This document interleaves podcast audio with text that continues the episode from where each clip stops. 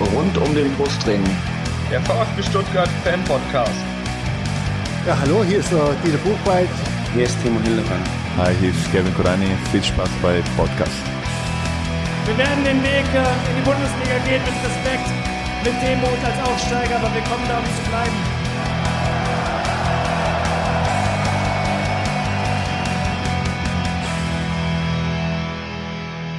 Herzlich willkommen zum Podcast Rund um den Brustring. Mein Name ist Tom. Mein Name ist Lennart.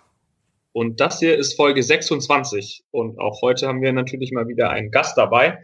Das ist heute der Jakob, äh, für viele vielleicht besser bekannt unter dem Twitter-Handle at TrashCop. Hi Jakob. Hi. Ja, ähm, ja, Lenny, dann stell uns doch mal die Themen vor, um die es heute so gehen wird.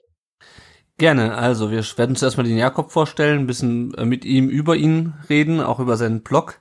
Ähm, dann blicken wir zurück auf die letzten drei Spiele, die der VfB absolviert hat seit unserer letzten Aufnahme. Nämlich das Spiel auf Schalke zu Hause gegen Wolfsburg und jetzt gestern Abend in Mönchengladbach. Wir werden reden über die Verletzungen von Christian Gentner und die neue Dreierkette, die der VfB seit Anfang der Saison spielt. Wir beschäftigen uns dann noch mit ein paar weiteren Themen rund um den VfB. Michael Reschke beispielsweise ist ein Thema. Und zum Abschluss wählen wir natürlich wieder den Spieler der Folge. Und dann würde ich sagen, dann steigen wir direkt ein. Ähm, ja, auch nochmal von mir, hallo Jakob. Ähm, erzähl mal ein bisschen was über dich. Wie bist du zum VfB gekommen und was machst du so?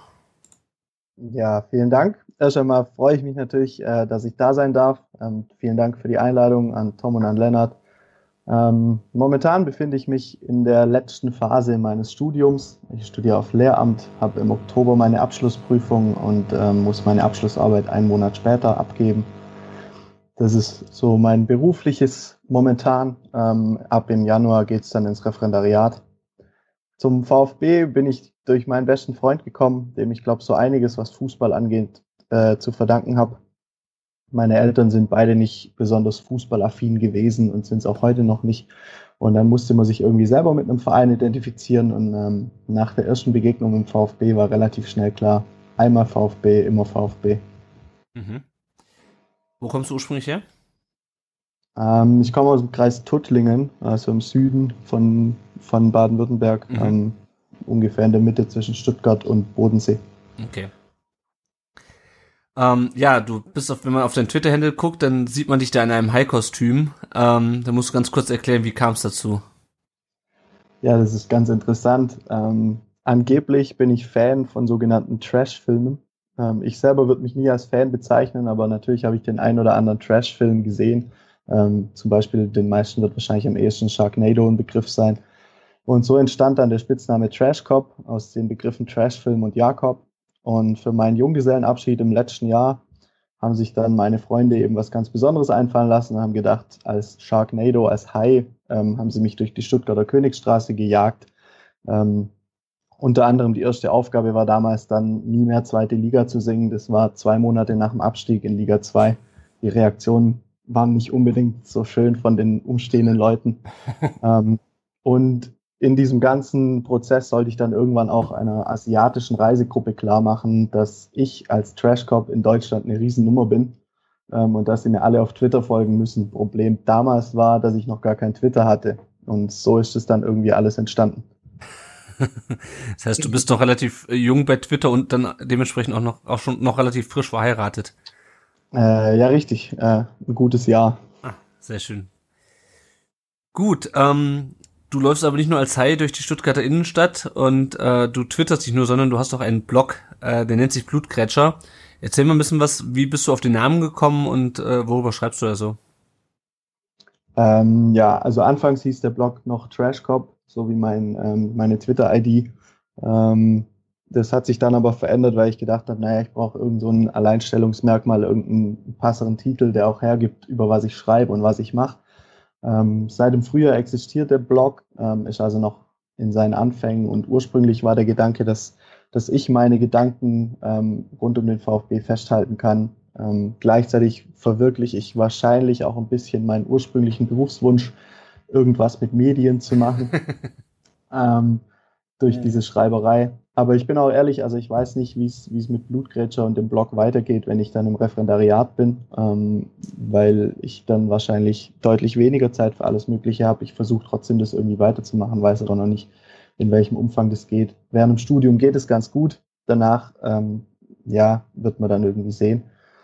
Äh, wo man mich findet, ich bin auf Facebook, Twitter. Ähm, wenn man Blutgrätscher googelt, wird man das auch finden. Und den Namen Blutgrätscher habe ich mir dann überlegt, naja, ich bin selber, ich habe jahrelang gekickt und ich war immer in der Innenverteidigung zu finden, war eher für das Gröbere zuständig. Ähm, und gleichzeitig würde ich mit meinen Blogbeiträgen oder versuche ich mit meinen Blogbeiträgen oft in unangenehme Dinge ein bisschen reingrätschen im Verein. Also beispielsweise Ausgliederung habe ich einige kritische Dinge angesprochen, habe ich einen Brief an Wolfgang Dietrich geschrieben, beziehungsweise eine E-Mail ähm, ich bin nicht einer, der alles irgendwie schlecht sieht oder negativ sieht, aber ich finde es wichtig, ab und zu auch mal kritisch zu hinterfragen, was in einem Verein geschieht, ähm, gerade auch als Mitglied. Und deswegen ähm, habe ich gedacht, Blutgrätscher passt ganz gut, auch wenn ich in meiner ganzen Spielerkarriere erst eine rote Karte gesehen habe und das durch äh, Trikot festhalten an der Mittellinie und eine Notbremse dadurch verschuldet.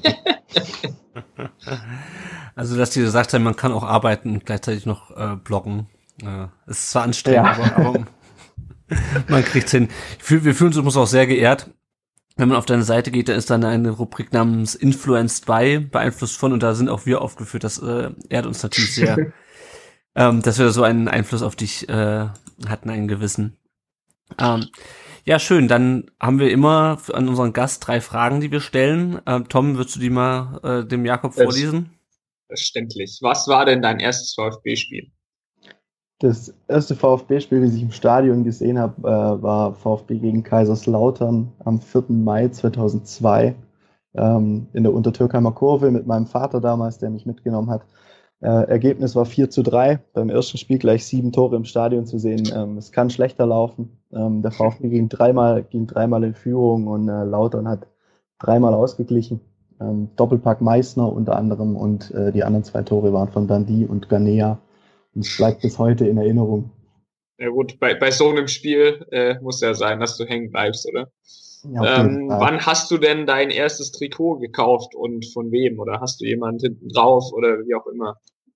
Äh, mein erstes Trikot habe ich zu Weihnachten mal geschenkt bekommen. Da stand mein eigener Nachname hinten drauf. Ähm, ich selber fand es gar nicht so cool, ähm, seinen eigenen Namen irgendwie hinten drauf zu haben. Aber ich hatte es dann doch relativ häufig an. Das erste selbst gekaufte habe ich mir dann kurz später gekauft und da war äh, Alexander Chlepp hinten drauf. Cool. Das, das ähm, Zeiten. Genau, von, von damals, ich wollte gerade sagen. Ja. Ähm, hast du einen festen Platz im Neckarstadion? Ja, ich habe seit der letzten Zweitligasaison habe ich eine Dauerkarte. Davor ging's ähm, wohntechnisch war es relativ schwierig äh, mit einer Dauerkarte, weil ich einfach, es hätte sich für mich nicht rentiert und habe es dann zur Zweitligasaison versucht, habe auch eine gekriegt. Ähm, und habe eine Dauerkarte im Block 36, aber ich befinde mich halt auf jeden Fall in der Cannstatter Kurve 35, 36, wo ich gerade vorzufinden bin. Wo du gerade reinkommst. so ungefähr. ja. ja, das stehen wir, stehen wir gar nicht so weit auseinander, normalerweise im Stadion. Weil, Tom, wir sind beide, glaube ich, im 35er unten, ne? Ja, genau, das unten ist der links. 35er. Ja, exakt. Okay, dann äh, würde ich vorschlagen, außer du hast noch was, Lenny. Nee. Dass alle, wir auf Fragen den Rückblick beantwortet. zu den letzten drei Spielen kommen und äh, das war das 1 zu 3 auf Schalke, das 1 zu 0 zu Hause gegen Wolfsburg und jetzt war es gestern? Ja, es war tatsächlich gestern, das mhm. 0 zu 2 auswärts in Gladbach. Ähm, ich steige einfach kurz schon mit Schalke ein und versuche mich mal an einer Zusammenfassung. Mhm. Ähm, los ging's mit einem dummen Elfer gegen uns. Äh, Mangala haut da den Schalke irgendwie um, kommt einfach ein bisschen zu spät, dumm gelaufen. Ähm, ansonsten fand ich uns da gar nicht so schlecht, machen dann ähm, das 1-1 durch Akolo, richtig? Mhm. Ähm, genau. Und ähm, pennen dann nach der Pause 90 Sekunden lang und fangen uns eigentlich direkt das 3-1, bisschen umstrittene Szene ähm, von Naldo, auf die wir vielleicht ganz, ganz kurz eingehen werden noch. Ähm, ja, und sonst verlieren wir ein Spiel 3-1, wo man meiner Meinung nach mindestens einen Punkt hätte mitnehmen können. Oder wie seht ihr das? Der Gast vielleicht zuerst. Ähm, ja, auf jeden Fall. Also gerade gerade die Gegentore fallen extrem doof. Ähm, beim Elfmeter, sage ich, passiert der Fehler auch schon vorher von Precalo, der den Ball nach außen klären muss und nicht nach innen mhm. ähm, zurückschlagen muss oder versuchen muss. Dann Mangala, der einfach zu spät kommt. Ähm, auf Schalke nach vier Minuten 1 zu 0 zurückzuliegen, ist heftig. Ähm, aber der VfB hat tatsächlich sehr gut reagiert und hat ja dann auch das Spiel gemacht, weil Schalke eben nichts mehr gemacht hat. Die haben sich zurückgezogen. Ähm, der VfB konnte in der ganzen ersten Halbzeit, hat das Spiel gemacht, kam dann auch verdient zum Ausgleich, ähm, hätte sogar fast noch das 2 zu 1 erzielt. Und dann eben ähm, nach der Halbzeit passiert eigentlich das, das genau Gleiche. Ähm, diese, das, das 2 zu 1 fällt, fällt nach einer schlechten Ballannahme von Brecalo, wo er dann das Foul ziehen muss. Ähm, und dann stimmt einfach die Zuordnung beim, bei dem Freistoß überhaupt nicht ähm, bei diesem 2 zu 1. Also da, da laufen mehrere Schalker, können alleine weglaufen. Ähm, das ist das, was mich in der Kreisliga immer genervt hat, ähm, als Innenverteidiger, wenn, wenn die ganzen Mitverteidiger nicht mitlaufen. Ähm, und genau das war das Problem beim 2 zu 1, ob das Handspiel war oder nicht, ist, ist nachher im Prinzip egal. Ähm, und auch das 3 zu 1 von Schalke, wenn sie es mal so spielen, dann ist das extrem schwer zu verteidigen. Da stimmt dann die Zuordnung davor nicht und das 3-1 spielen sie tatsächlich dann auch sehr stark. Hm. Siehst du oder seht ihr, ist mir gerade aufgefallen, wo ich drüber nachdenke, zwischen dem 3-1 von Wolfsburg und dem, dem 2-0 von äh, Gladbach gestern, seht ihr da Parallelen? Weil es war ja auch so eine äh, Doppelpass-Situation vorm Strafraum, wo dann plötzlich einer relativ frei und ohne, ohne irgendwie einen richtigen Gegenspieler im, im Strafraum aufgetaucht ist. Oder habe ich das falsch in Erinnerung? Nee, ich glaube schon ganz richtig in Erinnerung. Also da ging es dann an, also ich finde generell, dass wir äh, eigentlich relativ gut stehen ähm, aber sobald der Gegner dann mal irgendwie das Tempo anzieht, ähm, was jetzt auch nicht so häufig passiert ist, muss man ja auch mal sagen, dann, dann sieht es aber doch mal schnell äh, schlecht aus. Also bei den mhm. 2-0 gestern, einfach weil es gestern war, äh, fällt es einfach aus, dass der Sechserraum nicht vernünftig ähm, besetzt war. Und ich glaube, gegen Schalke war das eigentlich genauso, dass es da dann irgendwie nicht gepasst hat. Ähm, wer da jetzt dann wirklich schuld dran ist. Ich weiß nicht, ob dann Innenverteidiger rausrücken muss oder nicht. Oder habe ich jetzt gerade das Spiel ist schon wieder zu lange her gegen Schalke. Hm. Also, also ich hatte gegen Schalke so ein bisschen das Gefühl, ähm, aber ich möchte es jetzt ja auch nicht nur an ihm festmachen, dass Kaminski halt bei beiden Gegentoren in der zweiten Halbzeit irgendwie nicht so richtig am Mann war. Also bei dem ähm, bei dem Freistoß klar, da läuft keiner äh, mit äh, Richtung Naldo und auch bei dem beim 3-1 da ist er irgendwie auch schon im, äh, auf dem Weg äh, in die falsche Richtung und versucht dann noch irgendwie so, so das Bein raus, raus zu, rauszustrecken.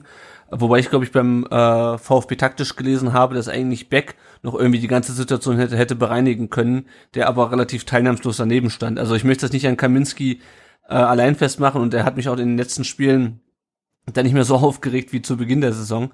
Ähm, aber ich fand ihn in dem Spiel eigentlich relativ schwach, auch relativ hölzern und irgendwie ein bisschen ähm, ja, unbeweglich. Wie habt ihr den gesehen? Also Hölzern trifft es ganz gut, ähm, finde ich. Also gerade gegen Schalke fand ich ihn, äh, da musste er oft auch, auch in die Spieleröffnung reingehen, ähm, weil Baumgartel und, und Pavard relativ gut zugestellt waren.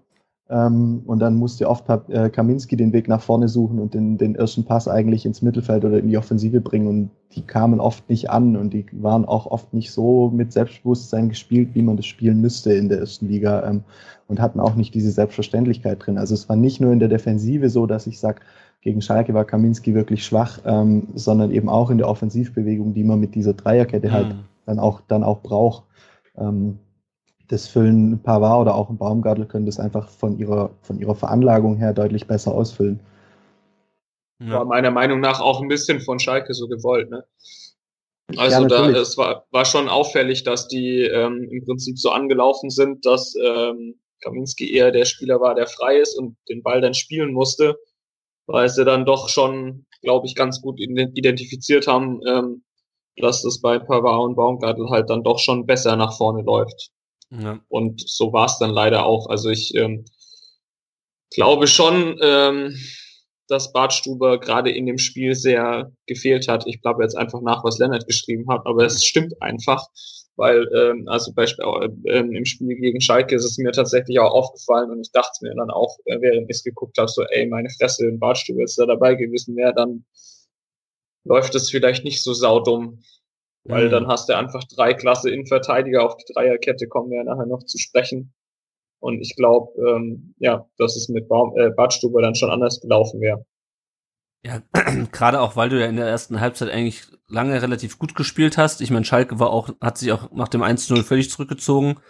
Ähm, aber du hattest irgendwie so das Gefühl, wir haben das Spiel im Griff, haben dann auch, finde ich, verdient den Ausgleich gemacht durch Akolo.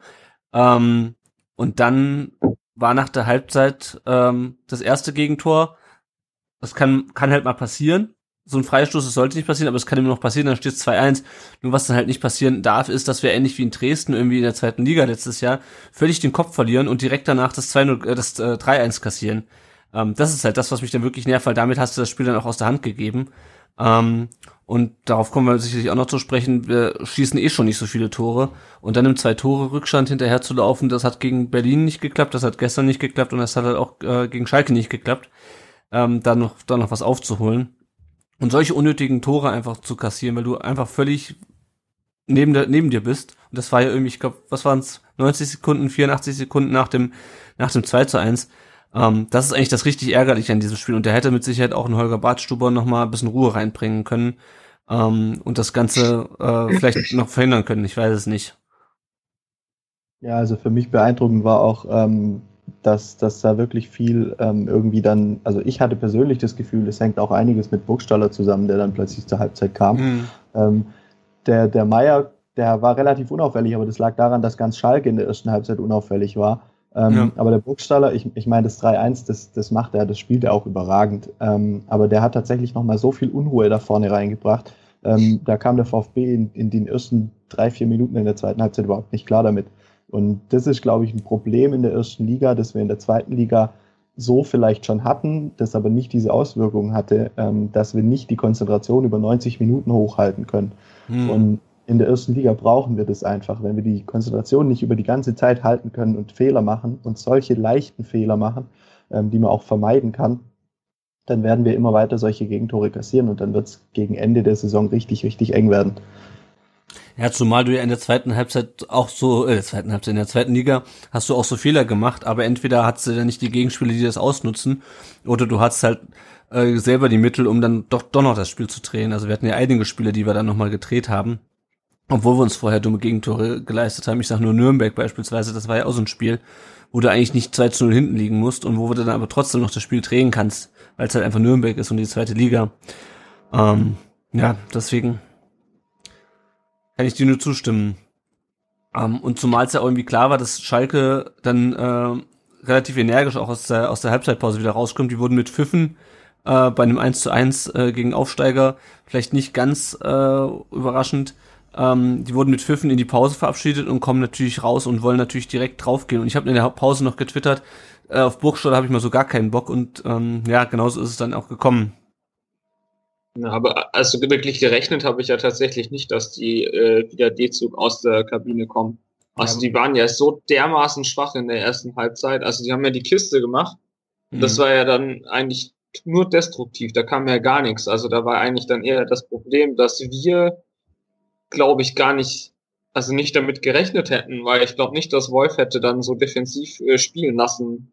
Hätte mhm. man quasi gewusst, dass da nichts kommt. Also das ist vielleicht auch noch, weil weil die Mannschaft ein bisschen grün ist und da vielleicht nicht unbedingt drauf reagieren kann so schnell.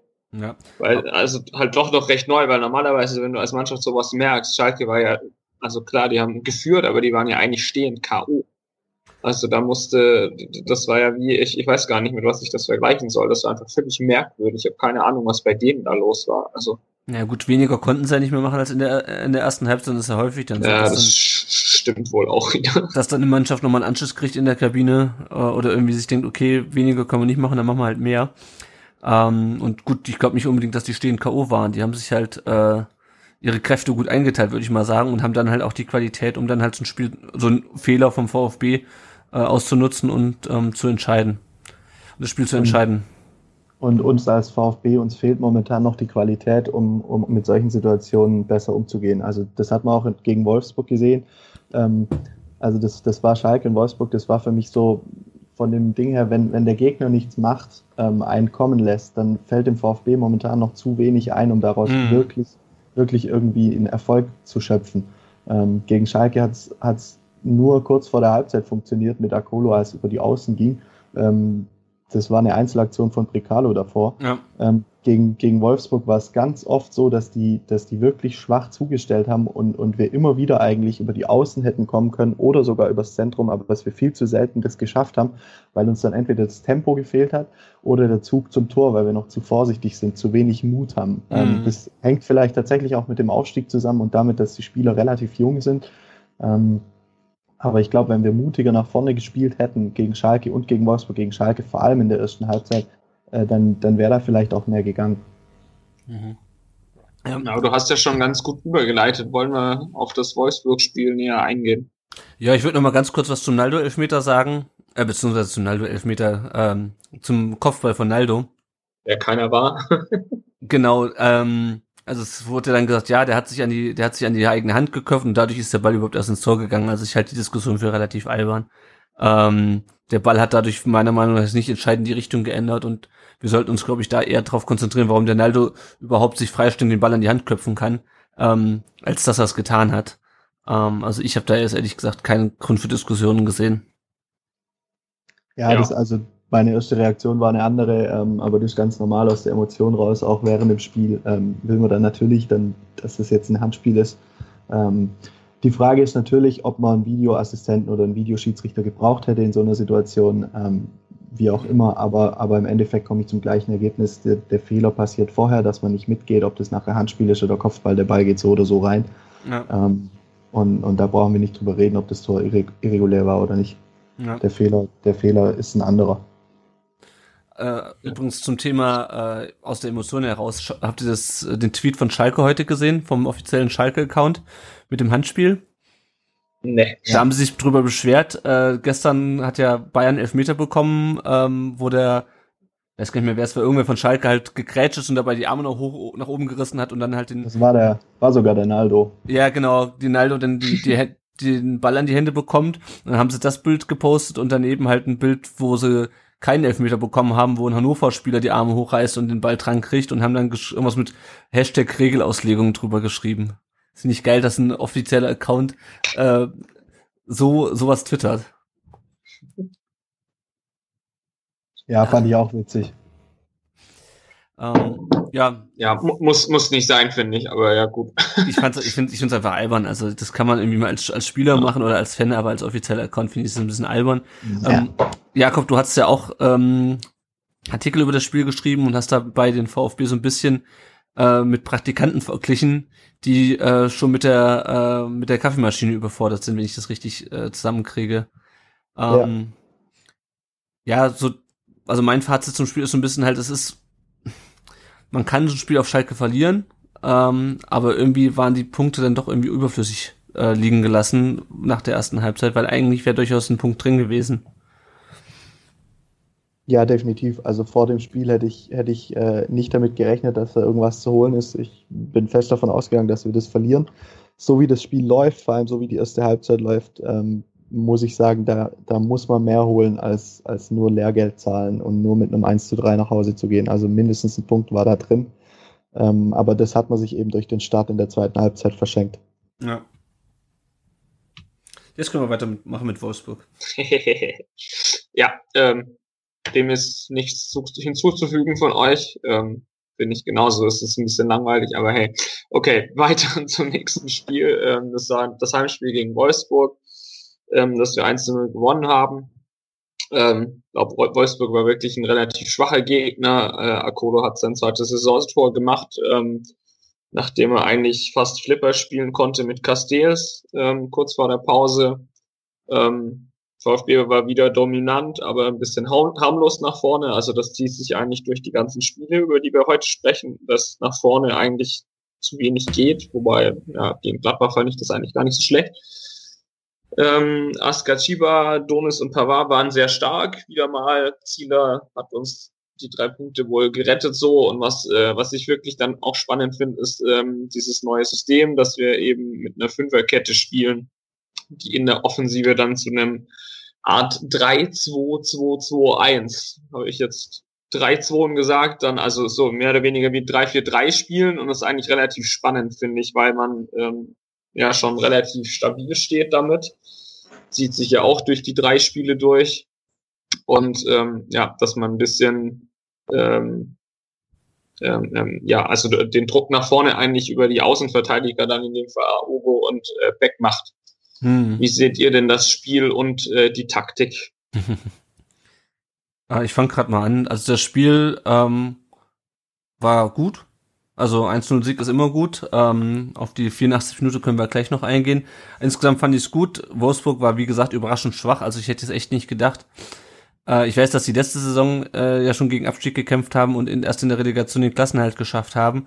Ich hatte aber irgendwie gedacht, dass Wolfsburg äh, in der Lage ist, einfach in der Sommerpause ein bisschen Geld rauszuhauen und eine stärkere Mannschaft auf ein, ähm, aufs Feld zu bringen, die nicht so mies spielt, wie die, wie die das am Samstag getan haben. Gut, Gomez war verletzt. Ähm, aber nichtsdestotrotz, also da, da, die waren ja wirklich richtig dünne. Und ähm, mhm. der VfB hat das dementsprechend souverän gemacht. Ähm, wenn man mal davon absieht, dass wir halt einfach zu wenig Tore schießen. Äh, aber es hat auch gegen Wolfsburg gereicht, muss man ganz, muss man ganz ehrlich sagen, was ich echt nicht gedacht hätte. Mhm. Ähm, ja, also eigentlich war ich mit dem Spiel, mit dem Spielausgang zufrieden. Äh, Askasiva hat mir, hat mir super gefallen. Ähm, da, wie glaube ich jedem. Ähm, ja, Akolo äh, auch äh, bockstark. Also ich den finde ich richtig gut. Er äh, lässt da auch noch zu viele Chancen liegen, eigentlich schon seit Saisonbeginn, aber er macht halt auch die Tore, er steht halt dann auch mal da, wo wahrscheinlich äh, Daniel Ginczek normalerweise stehen würde oder ähm, Simon Terodde vielleicht stehen sollte. Also alles in allem ähm, erfreuliche drei Punkte, wenn man jetzt mal rein das Spiel betrachtet. Ähm, was die Taktik angeht, da kommen wir später, denke ich mal, noch ein bisschen ausführlicher drauf zu sprechen. Ähm, das geht halt, wie gesagt, gegen so Vereine oder gegen so Mannschaften wie Mainz und Wolfsburg geht das gut, weil die halt auch offensichtlich nicht so richtig viel auf die Kette kriegen und dann bei uns noch mal ein bisschen Glück dazu kommt. Ich habe so halt so ein bisschen die Befürchtung, dass das halt auf Kosten der, ähm, der Offensive geht. Ist mit Sicherheit nicht immer das Schlimmste. Äh, man darf sich dann halt nur defensiv keine Fehler erlauben. Äh, weil wenn du dann da äh, patzt, wie das beispielsweise dann gegen Schalke passiert ist oder auch gestern gegen Gladbach, wenn du dann einen Fehler machst, ähm, dann bringt es dir halt nichts hinten sicher zu stehen, wenn, wenn dir dann irgendwie vorne die Spieler fehlen oder die Möglichkeiten, Torchancen zu kreieren. Deswegen, aber ansonsten bin ich mit, mit dem Wolfsburg-Spiel eigentlich, äh, eigentlich echt zufrieden. Äh, ja, geht mir genauso. Also Wolfsburg ähm, 1 zu 0 allein schon deshalb, weil das auch bedeutet, die Defensive steht. Ähm, wenn man überlegt, die letzten 10 Minuten in Unterzahl und trotzdem kein Gegentor kassiert. Ähm, so Spiele haben wir schon deutlich oft, deutlich öfter ähm, nicht mehr mit einem Sieg beendet, äh, ja. sondern haben dann spät noch einen Ausgleich kassiert oder sogar noch einen, einen Gegentreffer, dass wir dann komplett verloren haben für mich hat dieses Pavard im Zentrum äh, gegen Schalke, der Baumgartel noch im, im Abwehrzentrum gespielt. Äh, gegen Wolfsburg war dann Pavard im Abwehrzentrum als mittlerer Spieler. Ähm, das hat mir sehr gut gefallen, weil ich das Gefühl habe, dass er von, von der Rolle als Abwehrchef schon weiter ist als ein Baumgartel. Also gar nicht von, von der Reife oder so, aber dass der Baumgartel auf rechts besser aufgehoben ist, weil er da Druck machen kann, auf dieser rechtsinneren Position und der Pavard einfach, der hat, der hat eine spielerische Klasse, das freut mich so, dem zuzuschauen, weil das das, das so als Innenverteidiger so einzusehen, das, das ist unfassbar gut, was der Pavard spielt bisher. Ja. Wer mir auch gut gefallen hat, war der Donis. Der haben wir, über den haben wir uns ja in der letzten Folge noch geärgert, weil er ähm, zwischenzeitlich nicht im Kader war, weil er Flüge verpasst hat äh, von diesem weit entfernten Land namens Griechenland zurück nach, äh, nach München, beziehungsweise dann nach Stuttgart. Ähm, der hat es auf dem Flügel sehr gut gemacht. Ich hatte ja vorher schon mit einem Wolfsburg-Experten gesprochen, der schon sagte, dass die Wolfsburger auf dem Flügel Probleme haben. Uh, und das nutzt der Donis auf dem linken Flügel eigentlich ziemlich gut aus. Gestern hat er auch das einige Male probiert. Da hat es leider nicht so gut geklappt. Ähm, aber von dem bin ich echt begeistert. Ich glaube, in der Stuttgarter Zeitung oder Stuttgarter Nachrichten stand so ein bisschen Typ Straßenfußballer, bei dem man nicht weiß, was er als nächstes macht. Ähm, das hätte ich, den hätte ich gar nicht so stark eingeschätzt. Ich meine, da ist natürlich auch noch viel Stückwerk dabei. Viele Flanken kommen dann doch nicht an. Ähm, und auch die Flanken, äh, die er da gebracht hat, die landeten ja dann doch irgendwie beim Verteidiger und beim, und beim Torwart. Der Unterschied war dann nur, dass der Akolo dann den einen Abpraller vom, vom Torwart sich runtergepflückt hat und reingemacht hat. Ähm, aber von dessen Spielweise, wenn die dann noch, wenn die noch ein bisschen effektiver wird und auch wirklich immer einen Abnehmer findet, äh, bin ich echt begeistert. Oder wie seht ihr denn Adonis? also gerade. Ja, ich finde den auch ganz, sorry. Nee, mach, mach du, Tom. Ähm, ich finde den äh, Donis auch ziemlich gut weil er, das ist so ein abgewichster Typ irgendwie, finde ich. Also das ist so ein, ja, also wenn, wenn man so hört, so ja, fliegt öfters mal nach Griechenland und so, das ist halt so ein Typ, der scheißt irgendwie auf alles und das kann auf dem Platz, wenn er, wenn das halt in einem vernünftigen Rahmen ist, schon ganz gut sein. Das ist mir auch gegen Gladbach gestern ähm, wieder wieder so aufgefallen, dass das Donis irgendwie halt echt so eine Dampfrange ist, irgendwie macht ordentlich Druck, ähm, kann sich auch mal gegen Spieler durchsetzen. Doch ja, gefällt mir ganz gut. Ja, und dazu kommt, dass er unangenehm ist für Gegenspieler, weil selbst genau. wenn er einen Ball, selbst wenn er einen Ball verliert, dann, dann gibt er den Ball noch nicht verloren, also er kämpft dann weiter. Das ist tatsächlich so ein bisschen das, was uns lange Jahre, würde ich sagen, auch gefehlt hat, ähm, wo auch oft bemängelt wurde in verschiedenen Medien, dass, dass die VfB-Spieler zu nett sind. Und da sind die Transfers von, von Askasiba, aber auch von, von Donis sind da schon klare Zeichen, ähm, die in die Richtung gehen. Ähm, mit nett, nett ist ganz schön und gut, aber auf dem Platz braucht man das nicht unbedingt. Ähm, mhm. Also gerade gerade der Donis, das, das war gegen Wolfsburg, war das richtig stark, was er gemacht hat. Da äh, können wir auch nachher mit der Taktik noch dazu kommen, dass es unter anderem auch daran lag, dass der VfB sehr stark Richtung auf die rechte Seite verlagert hat und der Donis dann trotzdem nach links außen gezogen ist und dann immer den Platz hatte, äh, den er plötzlich bekommen hat ähm, und Wolfsburg damit überhaupt nicht klarkam. Äh, das war gestern in, in Gladbach leider anders. Äh, da hat sich Adonis relativ oft äh, festgelaufen aber das hat Gladbach einfach auch deutlich stärker verteidigt als Wolfsburg. Mhm. Ja, wollen wir noch kurz über Daniel Didavi reden und seine äh, äh, seinen Auftritt im Neckarstadion? Also ich fand ich fand ihn ja relativ ähm, unauffällig und ich habe auch hinterher noch mal was gelesen, dass er sich dann irgendwie drüber beschwert hat, ähm, dass in Wolfsburg sich spielerisch so wenig bewegt, äh, aber er, er auch selber relativ wenig dazu beiträgt und habe mir gedacht, das kommt mir irgendwie äh, bekannt vor. Also ich will jetzt, will jetzt nicht komplettes Didavi-Bashing hier betreiben, aber ähm, ja, also gegen uns hat er halt genauso gespielt, wie er es halt auch manchmal bei uns getan hat. Ähm, unauffällig und wenig, we relativ wenig effektiv. Also ich glaube, das auffälligste war der Freistoß, den er irgendwann mal getreten hat. Da habe ich ihn, glaube ich, zum ersten Mal ähm, bewusst gesehen. Ähm, ja. Wie habt ihr ihn gesehen? Ja. Mir ist also, er nicht ähm, aufgefallen. Das ist, ich habe auch, ich habe auch einen Beitrag geschrieben auf meinem Blog, da habe ich glaube davon geschrieben, dass die Hoffnung bei Wolfsburg in der Offensive auf die Davi und Origi lagen und äh, Origi, von dem war überhaupt nichts zu sehen, von die Davi der Freistoß. Ähm, ich glaube, einmal hat er noch einen Pass gespielt, der zu einem Torabschluss geführt hat, ähm, aber das war es dann auch. Also sehr unauffällig.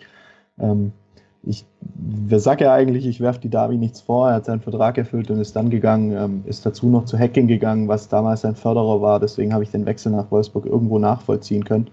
Ähm, wie das jetzt natürlich für ihn läuft, ist, ist schon auch irgendwie bitter.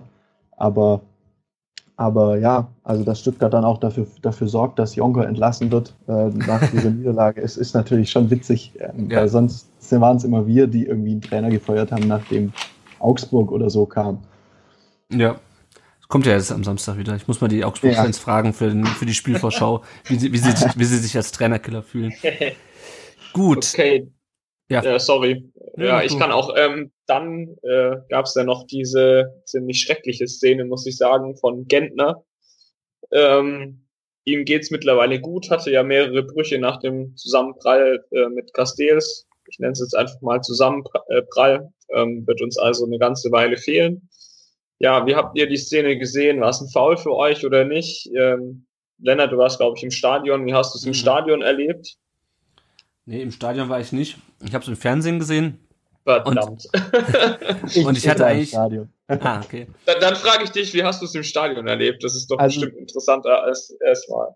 Das ist tatsächlich interessant, weil es war ja auch direkt bei uns, also auf unserer Seite. Und ähm, und für, für uns oder für mich sah das am Anfang auch nicht so schlimm aus. Aber ich habe auch nicht gesehen, dass er wirklich erwischt wurde. Und dann habe ich gesehen, er bleibt liegen und er bewegt sich überhaupt nicht. Ähm, und das Spiel lief ja weiter und in der Zeit hat der Castells mit den Armen wie wild rumgerudert und dann hat man gemerkt, die VfB-Offiziellen kommen reingestürmt, ohne dass das Spiel irgendwie unterbrochen ist.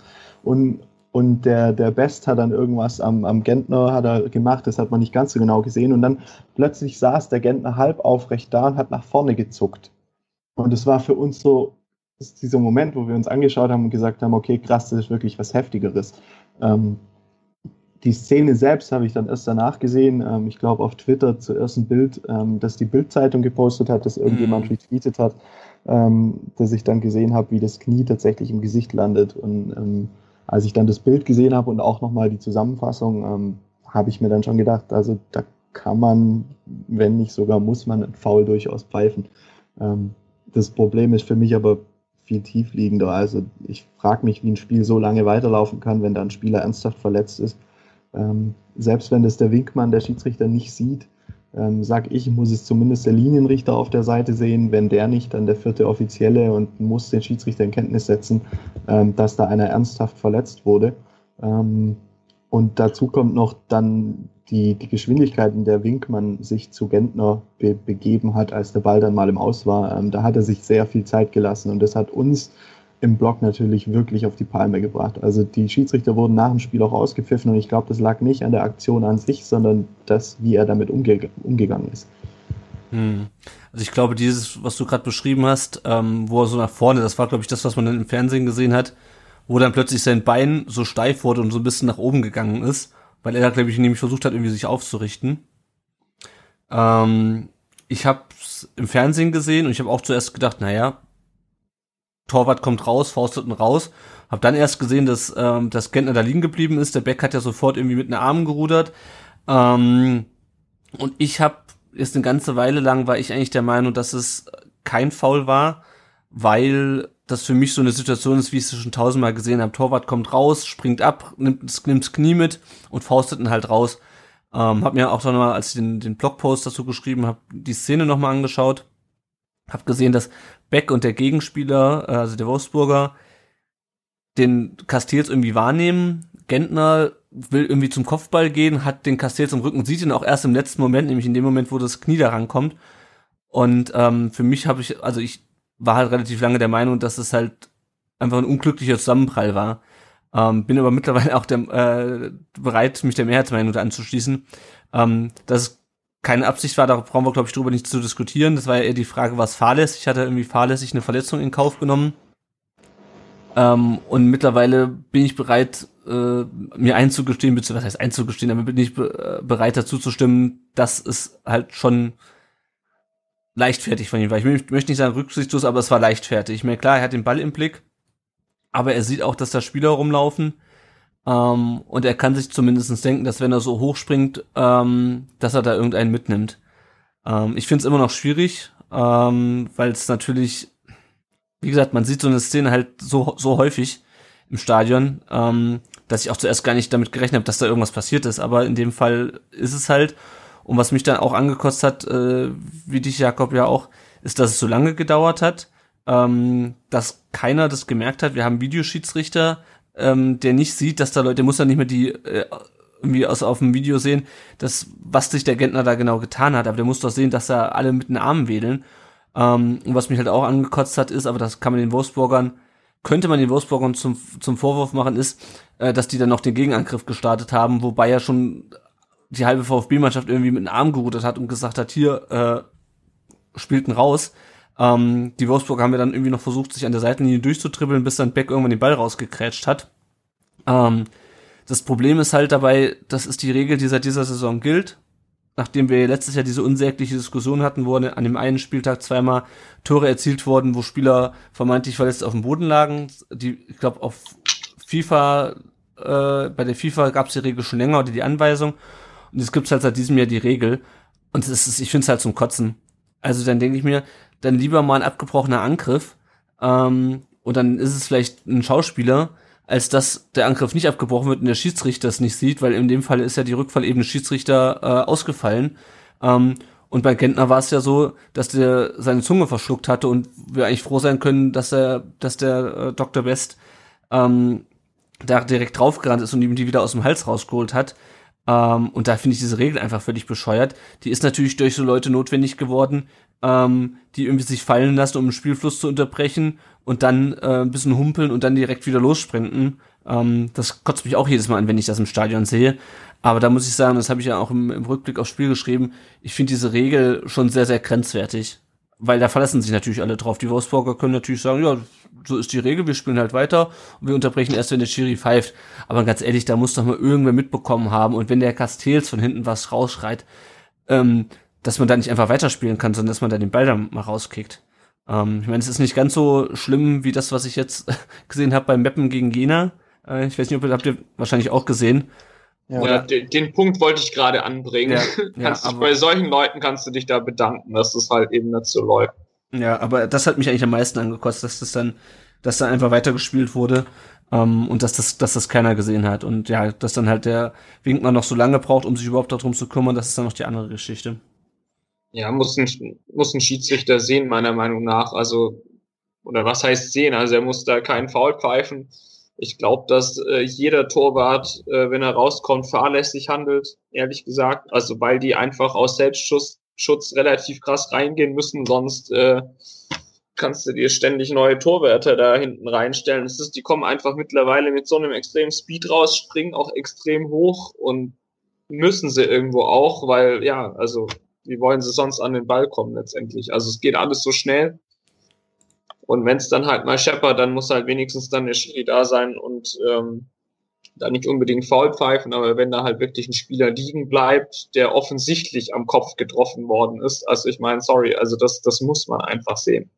Hat äh, Trashcop oder Jakob ähm, ja schon relativ ja, gut beschrieben, dass wenn es der Schiri nicht sieht, muss es der Linienrichter sehen und so weiter und so fort. Also das hat mich auch ein bisschen dran gestört, dass es einfach e ewig lang gedauert hat und ähm, letztendlich ja dann die VfB-Verantwortlichen zum Glück einfach so aufs Spielfeld gerannt sind, weil die eigentlich die von der Seitenlinie das anscheinend besser gesehen haben als der Schiedsrichter, was ich dann schon ein bisschen sehr, sehr, sehr, sehr merkwürdig finde. Aber gut, ich ja, weiß ich nicht, was er sich dabei gedacht hat, aber. Ich glaube, der Castells, der Castells hat die dann auch relativ schnell rangewunken. Ähm, ja, wahrscheinlich. Ja, also, oder zumindestens der scheiß Videoassistent muss das halt sehen. Also, das ist, also da fehlt mir wirklich jegliches Verständnis für, dass das so lange gedauert hat, bis das Spiel unterbrochen wurde. Man hat ja im Fernsehen schon gesehen, dass da irgendwas nicht, nicht normal ist. Ähm, Und ich glaube ich glaube tatsächlich auch, dass der Videobeweis da seine Rolle spielt, weil ich glaube, dass die Schiedsrichter sich in dem Wissen, es gibt einen Videoschiedsrichter, ähm, ein bisschen aus der Verantwortung rausziehen können. Ja. Also gerade auch, auch bei so. Elfmeterpfiffen oder so habe ich jetzt schon das Gefühl in der Bundesliga, es wird eher gewartet mit dem Pfiff ähm, und gewartet, was der Videoschiedsrichter sagt, als dass man pfeift und als dass man selber die Verantwortung übernimmt für die Szene jetzt. Und ähm, bei allem Positiven, was so, was so ein Videobeweis mit sich bringt, ähm, ist das was, wo ich sage, das ist schon bedenklich, ähm, weil ich weiß nicht, wie der Winkmann gehandelt hätte, wenn es seine eigene Entscheidung gewesen wäre, ohne zu wissen, es gibt einen Videoschiedsrichter, der sich das momentan nochmal anschauen kann. Ja. Ja, das Gefühl habe ich auch, dass sie sich da sehr schnell drauf verlassen und dann einfach äh, gucken, okay, Kommt da eine Korrektur übers Ohr aus Köln oder nicht? Ja. Ja, ich glaube, das war soweit zum Wolfsburg-Spiel, oder? Ja. ja. Okay, dann können wir gegen Gladbach weitermachen. Leider ohne unseren äh, Captain Gentner. Ähm, ich fand, wir haben ein recht gutes Spiel gemacht, muss ich sagen. Also offensiv hätte da ein bisschen mehr gehen können, aber ich fand, wir sind in der ersten Halbzeit richtig gut gestanden. Es war ein Auswärtsspiel. Ich wäre mit einem Punkt total zufrieden gewesen, muss ich sagen. Wie auch schon gegen Schalke übrigens. Ähm, ja, und dann waren wir eigentlich beim 1-0, glaube ich, zu, einfach zu weit weg. Aogo ist mir da durchaus aufgefallen und dann Donis eben vorne. Und ähm, das war auch dann die angesprochene äh, Situation von mir vorher, dass da irgendwie dann, ähm, ich weiß gar nicht, wer die Vorlage gegeben hat, Raphael schießt ihn rein. Elvedi. Äh, Elvedi, äh, Elvedi? Ja, Elvedi, anyway. ja, so heißt er. okay, der Gladbacher, um es mir einfacher zu machen, legt den Ball dann einfach gut zurück und da steht einfach niemand von uns. Und da äh, war die Dreierkette dann ja ungefähr so auf Fünferhöhe und der kann dann im Rückraum mit noch zwei äh, anderen Gladbachern eigentlich fast äh, ja Kaffeekränzchen veranstalten, weil da einfach kein Mensch ist. Also da hat dann echt einfach die ähm, die Zuordnung überhaupt nicht gepasst und dann klingelt's halt. Und ähm, vom 2-0, ähm, das war der Elfmeter, einfach völlig unnötiges Foul von Aogo, muss er wegbleiben, völliger Schwachsinn dahin zu gehen. Und dann steht es halt 2-0, was positiv ist, dass wir dann noch gut nach vorne gespielt haben. Also eigentlich müssen wir da noch zwei Kisten machen, meiner Meinung nach. Allein Beck hatte da ja echt extrem, extrem gute Chancen. Terodde auch noch zweimal, der da auch wieder ein bisschen unglücklich war, fand ich. Gehen wir ja wahrscheinlich auch noch drauf ein. Ähm, ja, ansonsten Asano noch unglücklich, stand relativ oft im Abseits, wenn er da mal einen Ball gut bekommen hat. Und Ballannahme ist immer noch so eine Geschichte bei ihm. Ja, wie habt ihr es denn gesehen? Ja, also ich fand auch die Abwehrleistung eigentlich äh, ziemlich gut. Ähm, bis auf halt die, die Gegentore, beziehungsweise nach den Gegentoren waren ja dann eh nicht mehr viel Abwehrarbeit zu leisten, weil dann der VfB eher eigentlich drauf gerannt ist. Ähm, ich hätte sogar gesagt, dass die erste Halbzeit die beste Abwehrleistung der Saison war, weil ich, ähm, weil ich Gladbach einfach als sehr gefährlich einstufe. Ähm, ich hatte so ein bisschen das Gefühl, dass wir immer so einen halben Meter zu weit wegstehen vom Gegner, auch in der ersten Halbzeit schon. Ähm, da habe ich so ein bisschen gefragt, ob das so ein bisschen, ähm, ob man da so ein bisschen gemerkt hat, dass Gentner fehlt, weil so kritisch ich Gentner ja bei manchen Aktionen sehe, er ist schon jemand, der sehr, sehr viele Bälle defensiv abläuft. Ähm, das ist mir beim, beim Wolfsburg-Spiel zwischendurch mal aufgefallen, dass er dann doch immer noch da ist und äh, einen Fuß dazwischen hält und Bälle abläuft oder mal dazwischen krätscht. Ähm, ja, und in der zweiten Halbzeit hat sich das dann halt mit dem, bei dem 1-0 bemerkbar gemacht, dass wir ein bisschen zu weit weg standen. Aber insgesamt fand ich die Abwehrleistung sehr, sehr gut, sehr, sehr konzentriert, weil ich hatte irgendwie immer das Gefühl, ähm, dass Gladbach uns mit einem guten Pass komplett aushebeln kann. Äh, eben weil sie halt auch diese, die, die, die Möglichkeiten haben, die spielerischen. Äh, und da musste mhm. im Grunde noch ein, einer einen Fehler machen und sofort steht dann einer frei vom Tor und so war es dann auch beim, beim 1-0. Das 2 zu 0, ähm, dass sowas gepfiffen wird heutzutage, finde ich absolut lächerlich. Ähm, der Ball segelt über beide hinweg. Auf der anderen Seite muss Aogo natürlich auch wissen, dass sowas gepfiffen wird. Also das war einfach dumm. Äh, bei einem Ball, bei dem er auch sieht, dass der über beide, der war ja schon im Aus, als, als der Elfmeter gepfiffen wurde. Ähm, und da jemanden die Hand auf, den, auf, den, äh, auf die Schulter zu legen, das, da ist er, müsste eigentlich erfahren genug sein, um das zu wissen. Und dann war es am Ende halt so ein bisschen wie gegen Schalke. Der VfB spielt gut mit, zeigt eigentlich auch eine sehr gute, konzentrierte Defensivleistung. Vorne gelingt nicht genug, um selber in Führung zu gehen. Dann kriegst du zwei Gegentore und am Ende holst du die, holst du die dann halt nicht mehr auf. Also wieder ärgerlich, kein Weltuntergang, keine Katastrophe, aber wie schon gegen ähm, Schalke, wir brauchen halt jeden Punkt für den Klassenerhalt. Und das war dann im Endeffekt wieder, ähm, war dann im Endeffekt wieder ein verschenkter Punkt. So ein bisschen für mich, gerade weil wir uns eigentlich so gut gemacht haben in der Abwehr. Ich weiß nicht, wie seht ihr das mit der, mit der besten Defensivleistung der Saison? Ja, würde ich dir zustimmen. Ähm, ganz klar, also Gladbach war für das, also ich, ich vergleiche jetzt mal Gladbach mit Wolfsburg ähm, mhm. und im Vergleich zu Wolfsburg ähm, schätze ich Gladbachs Offensive als deutlich gefährlicher und deutlich stärker ein, vor allem wenn bei Wolfsburg ein Gomez fehlt.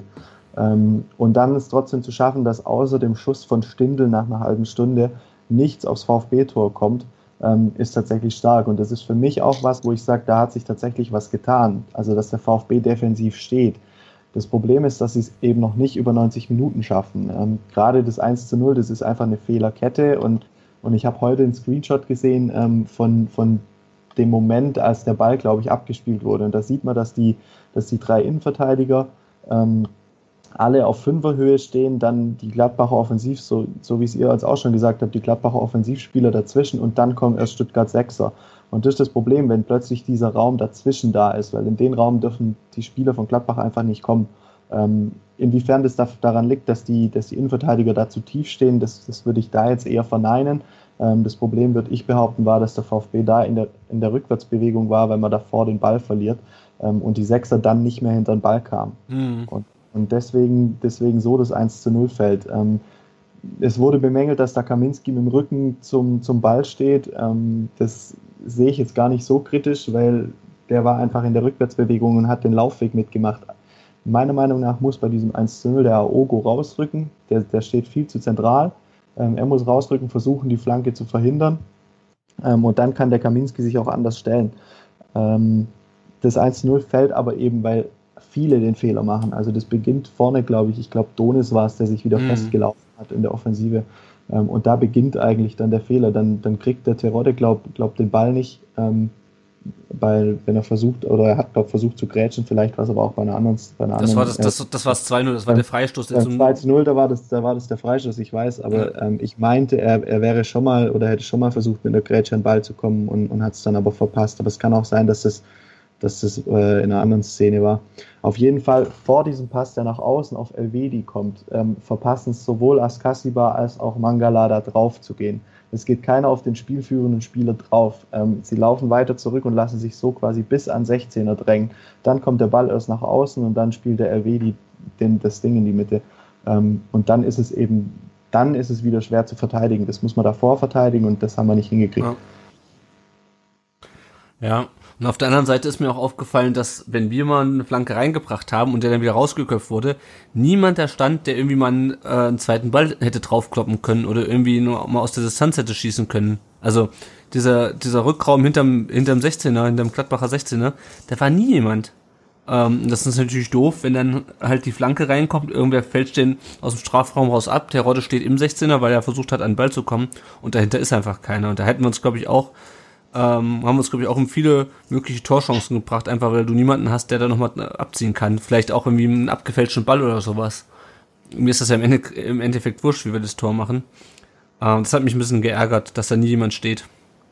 Aber ist halt auch ähm, systembedingt.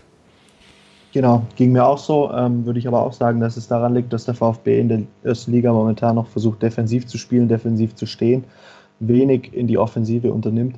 Ähm, aber wenn man dann diese Kontermöglichkeiten hat, dann sage ich eben, dann muss der Mut auch da sein, diese Konter komplett zu fahren und nicht einfach zu sagen, okay, es gibt eine Fünferkette, die quasi hinten bleibt oder wenn es dann nur noch die drei sind, dann bleiben eben die drei hinten und die zwei Sechser, sondern dann muss von den Sechsern auch noch zentral was kommen, weil sonst haben wir außen genug Spieler, aber in der Mitte nur, nur Terodde als einzigen Zielspieler und, und wenn der dann den Ball mal nicht kriegt, dann ist es genau das Problem, wie du es gesagt hast gerade, dass dann keiner da ist, der den Abpraller vielleicht mal verwerten kann. Ähm, und wenn wir an Wolfsburg denken, ist das Tor eigentlich genau so gefallen. Das war nämlich ein Abpraller, der von Castells kam und der mhm. Akolo mhm. stand dann einfach richtig. Und ähm, wenn schon kein Sechser mitkommt, dann muss zumindest einer von, von Donis oder Asano in so einer Situation dann eben einrücken. Also der, der nicht unbedingt die Flanke schlägt, der muss dann ja. schauen, dass er, dass, er, dass er sich nach hinten einrückt. Ja. Ähm, auch, auch ein Beck, der offensiv dann oft mitkommt, äh, muss da schauen, wie er seine Position da besser, besser spielen kann in der Offensive. Mhm. Die Doppelsechs bestand ja in diesem Spiel aus Askasibar und Mangala. Ich finde eigentlich, die haben ihre Rolle ziemlich gut gemacht. Äh, Askasibar sowieso, äh, der hat mir in beiden, in beiden letzten Spielen, wo er von Beginn an gespielt hat, ähm, gut gefallen. Beide auch sehr zweikampfstark, wenn man sich die Statistik nochmal anschaut. Die haben, glaube ich, wieder fast alle ihre Zweikämpfe gewonnen. Ähm, also das war echt, äh, sah echt gut aus, muss ich sagen. Ja, ist mir Diese, auch aufgefallen. Also, ich finde beide extrem stark. Mhm. Hoffe, dass sie beide fit bleiben. Ähm, richtig gute Einkäufe auf jeden Fall. Ja, würde ich auch sagen. Ähm, das Problem, das ich bei beiden noch ein bisschen sehe, also ich würde auch vor allem Askasiba rausstellen, dass er sehr stark war in den letzten Spielen und auch Mangala hat eine, eine sehr gute Leistung jetzt gezeigt gegen Gladbach. Ähm, das Problem, das ich so ein bisschen sehe, ist, dass keiner von den beiden, moment, zumindest momentan noch nicht, ähm, so ein typischer Box-to-Box-Spieler ist, der dann von Strafraum bis Strafraum wirklich mhm. auch spielen kann. Und das ist das, was eben Gentner gespielt hat bei uns. Der Gentner, der dann auch mal eine Flanke aus dem Halbfeld bringen kann, der dann irgendwann auch mal, auch mal abzieht aus dem Rückraum, ähm, der ja. aber genauso in der Defensive wichtig ist bei Zweikämpfen und vor allem auch mit seinem Stellungsspiel ähm, und mit dem Bälle ablaufen, ähm, wie du es vorher schon gesagt hast.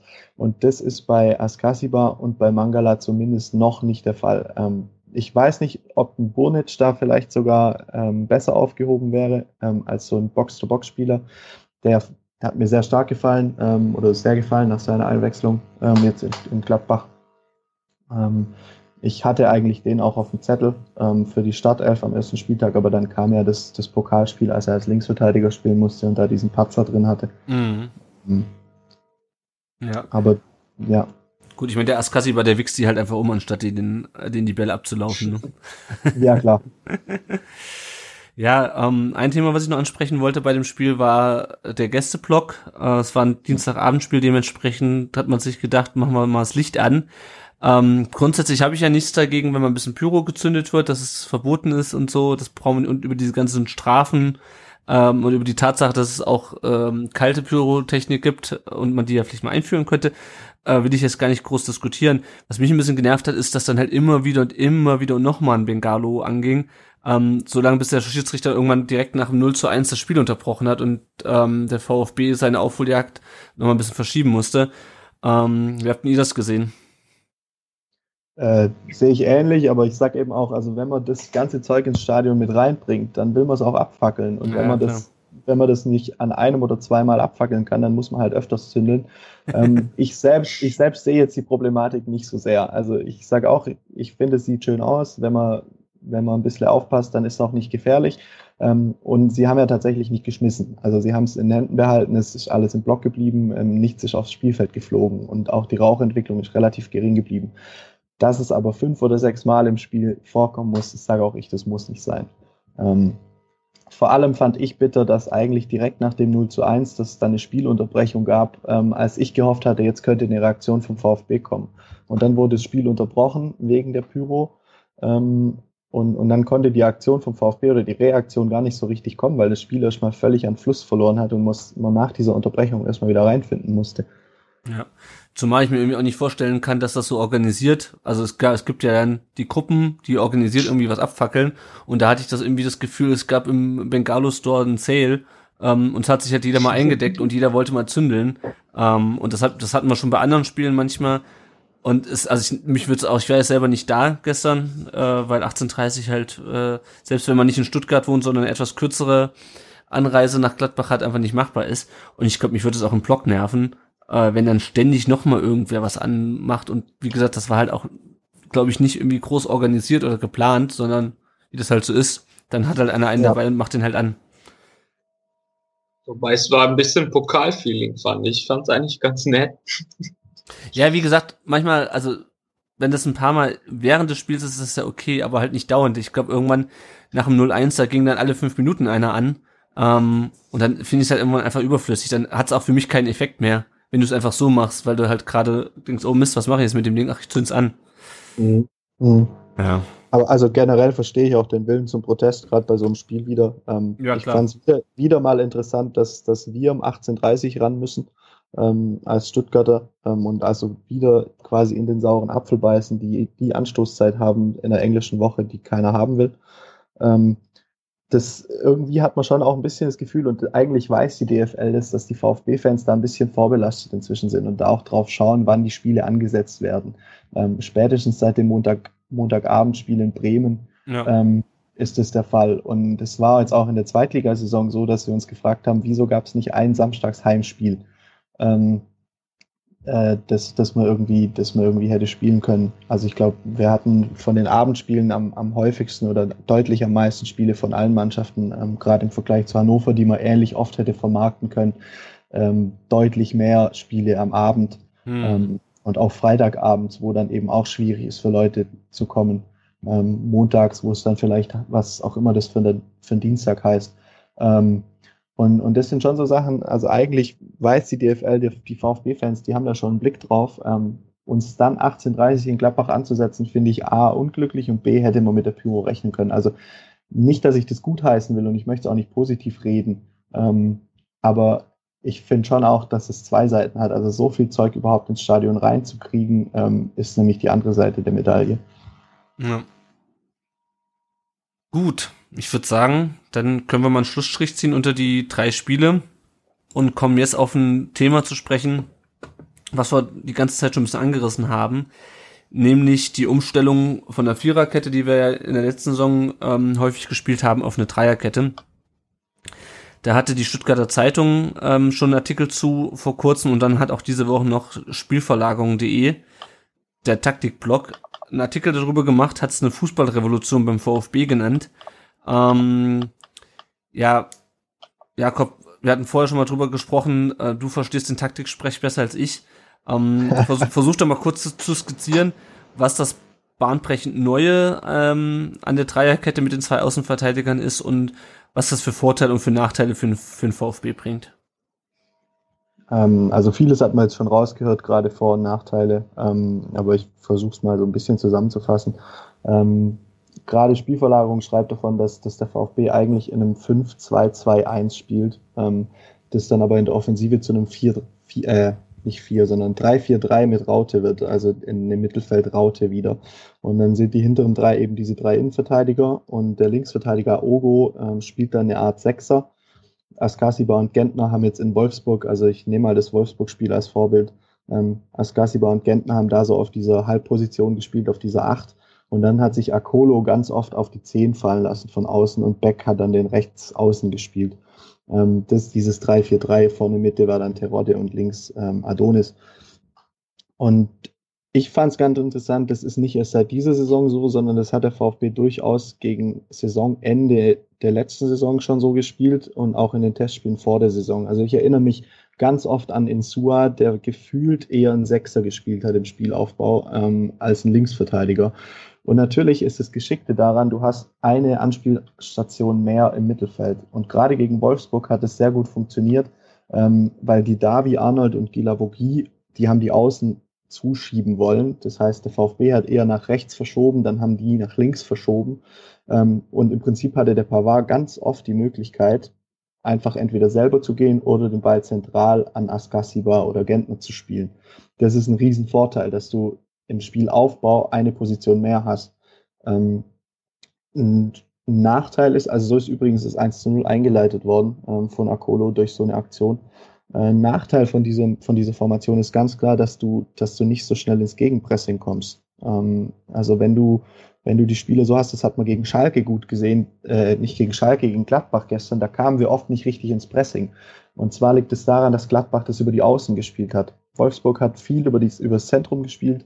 Ähm, wir hatten es vorhin auch schon davon und, und, auch vor dem Spiel, dass Wolfsburg auf dem Flügel nicht stark besetzt ist.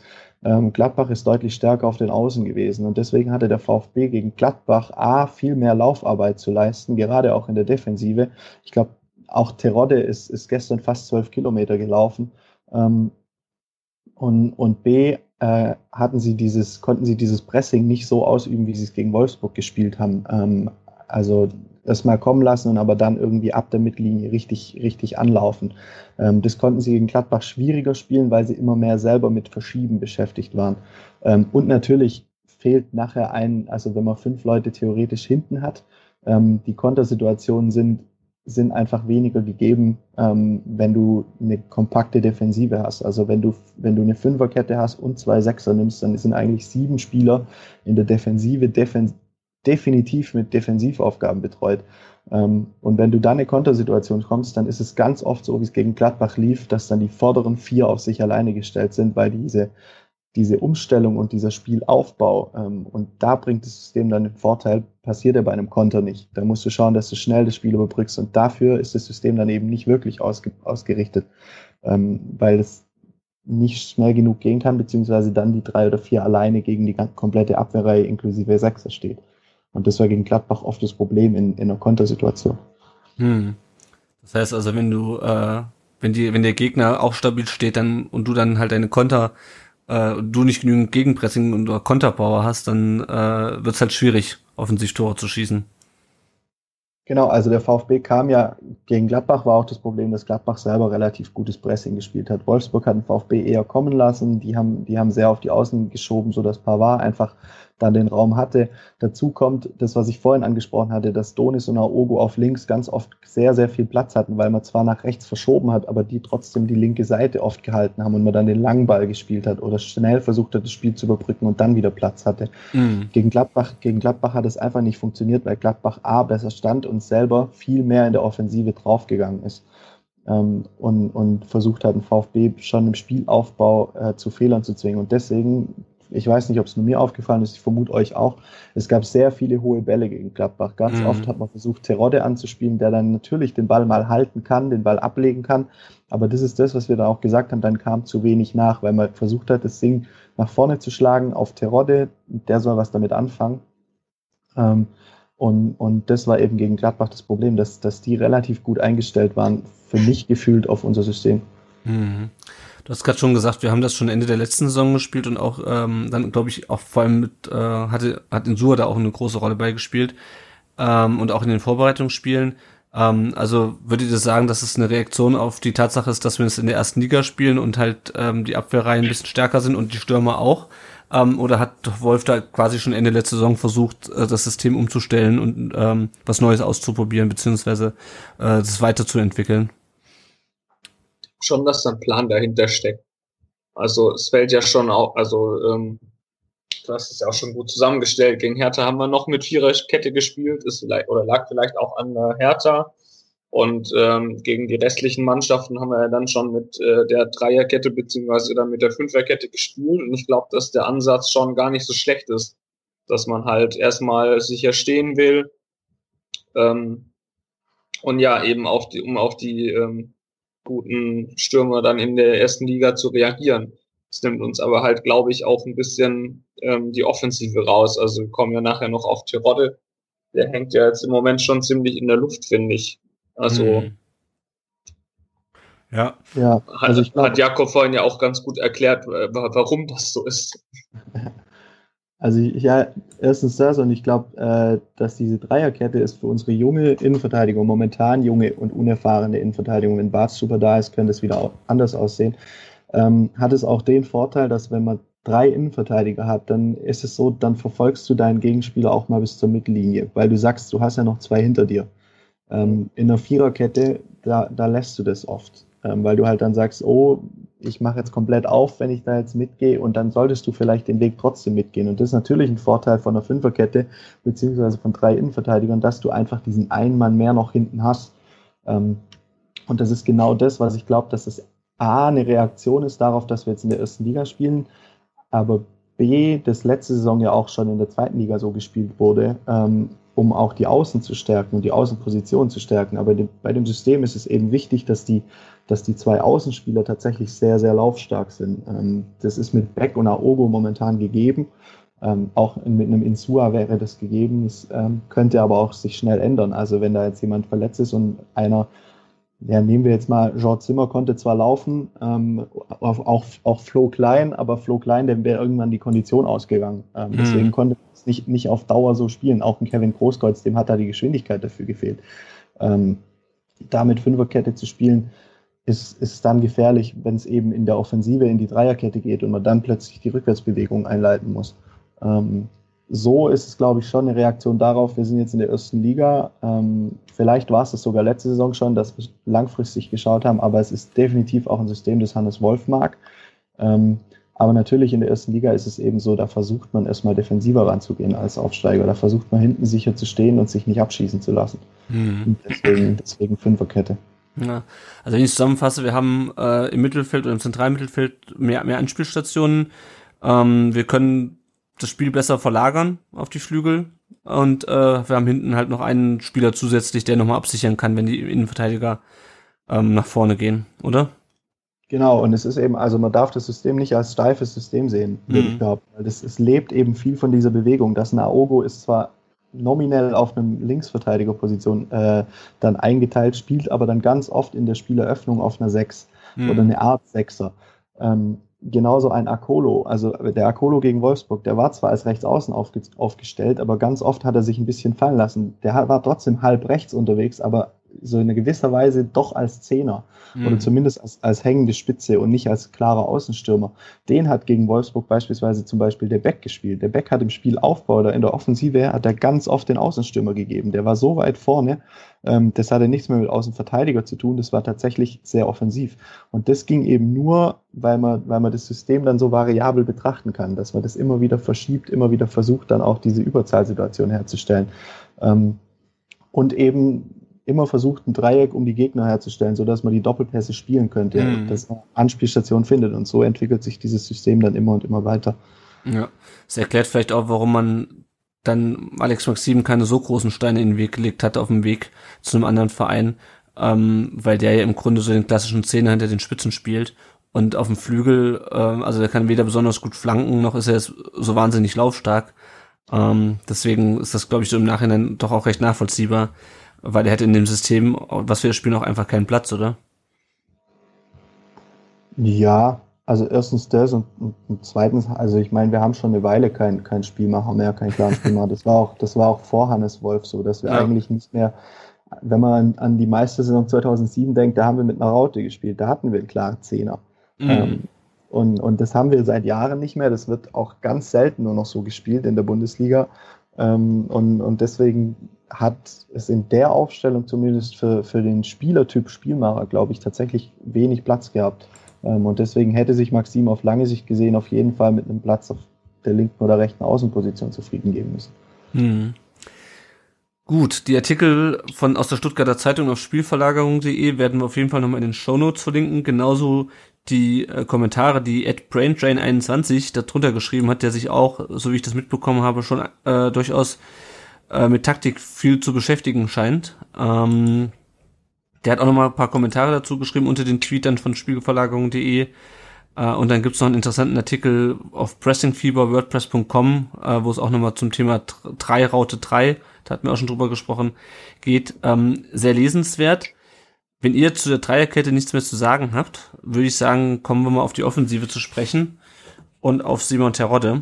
Ähm, ich lese mal ganz kurz ein paar Statistiken vor, die ich mir vorhin noch rausgesucht habe. Und zwar hat der VfB eine Pass, die viertbeste Passquote, also es ist eine Statistik von Spiegel Online, die viertbeste Passquote mit 83 Prozent der Liga. Beim Ballbesitz sind wir auf Platz 8, bei den Ballkontakten auf Platz 5, also bei der Menge bzw. der Prozentzahl. Wir haben die sechsten meisten Zweikämpfe gewonnen. Ähm, und wenn man sich dann die Torschüsse anschaut, dann sind wir, dann haben wir nur, nur 16 Torschüsse bisher abgegeben. Die wenigsten hat Freiburg mit 6, die meisten hat Bayern mit 44. Äh, aber selbst die Eintracht hat schon zehnmal mehr aufs Tor geschossen als wir.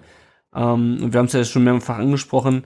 Wir haben offensiv äh, ein kleines Problem. Wir haben jetzt auch noch nicht so wahnsinnig viele Tore geschossen. Akolo hat zwei Tore geschossen, Bartstuber eins. Und das war's auch schon. Ähm, und Brain Train, über den ich gerade gesprochen habe, hat auch gefragt, warum ist die Offensive so schwach in dieser Saison? Gegner, System, äh, in Klammern verletzte, gegangene Spieler, ähm, Zusammenstellung oder Unterstützung aus dem Mittelfeld. Und ähm, ein ganz großes Problem an der äh, in der Offensive ist dann natürlich auch, dass Simon Terodde die Bälle nicht bekommt, beziehungsweise wenn er sie bekommt, äh, sie nicht reinmacht. Ähm, ja, um mal auf, auf die Frage vom Brain Drain einzugehen. Ähm, was ist eurer Meinung nach das Problem? Warum hakt es in der Offensive noch bei uns? Ja, hat er gerade eigentlich drüber diskutiert. Also wir versuchen eher ähm, sicher zu stehen, das ist sicherlich kein Fehler. Und das geht halt nun mal zu Lasten der Offensive. Habe auch den Eindruck, dass der Rodde schon durchaus mal in der Offensive hängt und jetzt gerade gegen Gladbach ist mir auch aufgefallen, dass er dann doch auch mal immer einen Schritt zu spät war. Ich weiß nicht genau, ob ihm dann doch die Geschwindigkeit ein bisschen fehlt für Liga 1. Also ich glaube schon, dass er seine Kisten noch machen wird. Aber ja, man merkt schon, dass da halt keine Zweitliga-Verteidiger mehr rumrennen, sondern dass sie halt in der ersten Liga angekommen sind, die ich mittlerweile auch echt stark finde. Also wir haben meiner Meinung nach keine Aufsteiger diese Saison. Ähm, das sieht für mich eigentlich so aus, als wären ja, als wären da alle Mannschaften eigentlich schon immer in der ersten Liga so ungefähr, also zumindest vom Spielniveau her. Mhm. Und deswegen, ja, Gegner, System. Ich glaube auch, dass wir noch nicht hundertprozentig eingespielt sind. Ich kann mir auch vorstellen, dass das durchaus über die Saison noch besser aussehen wird.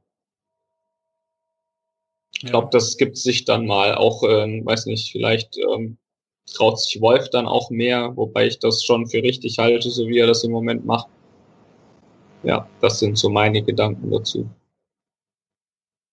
Ja, also bei mir, ich würde in die ähnliche Richtung gehen. Ich hatte es ja gerade eben auch schon angeschnitten.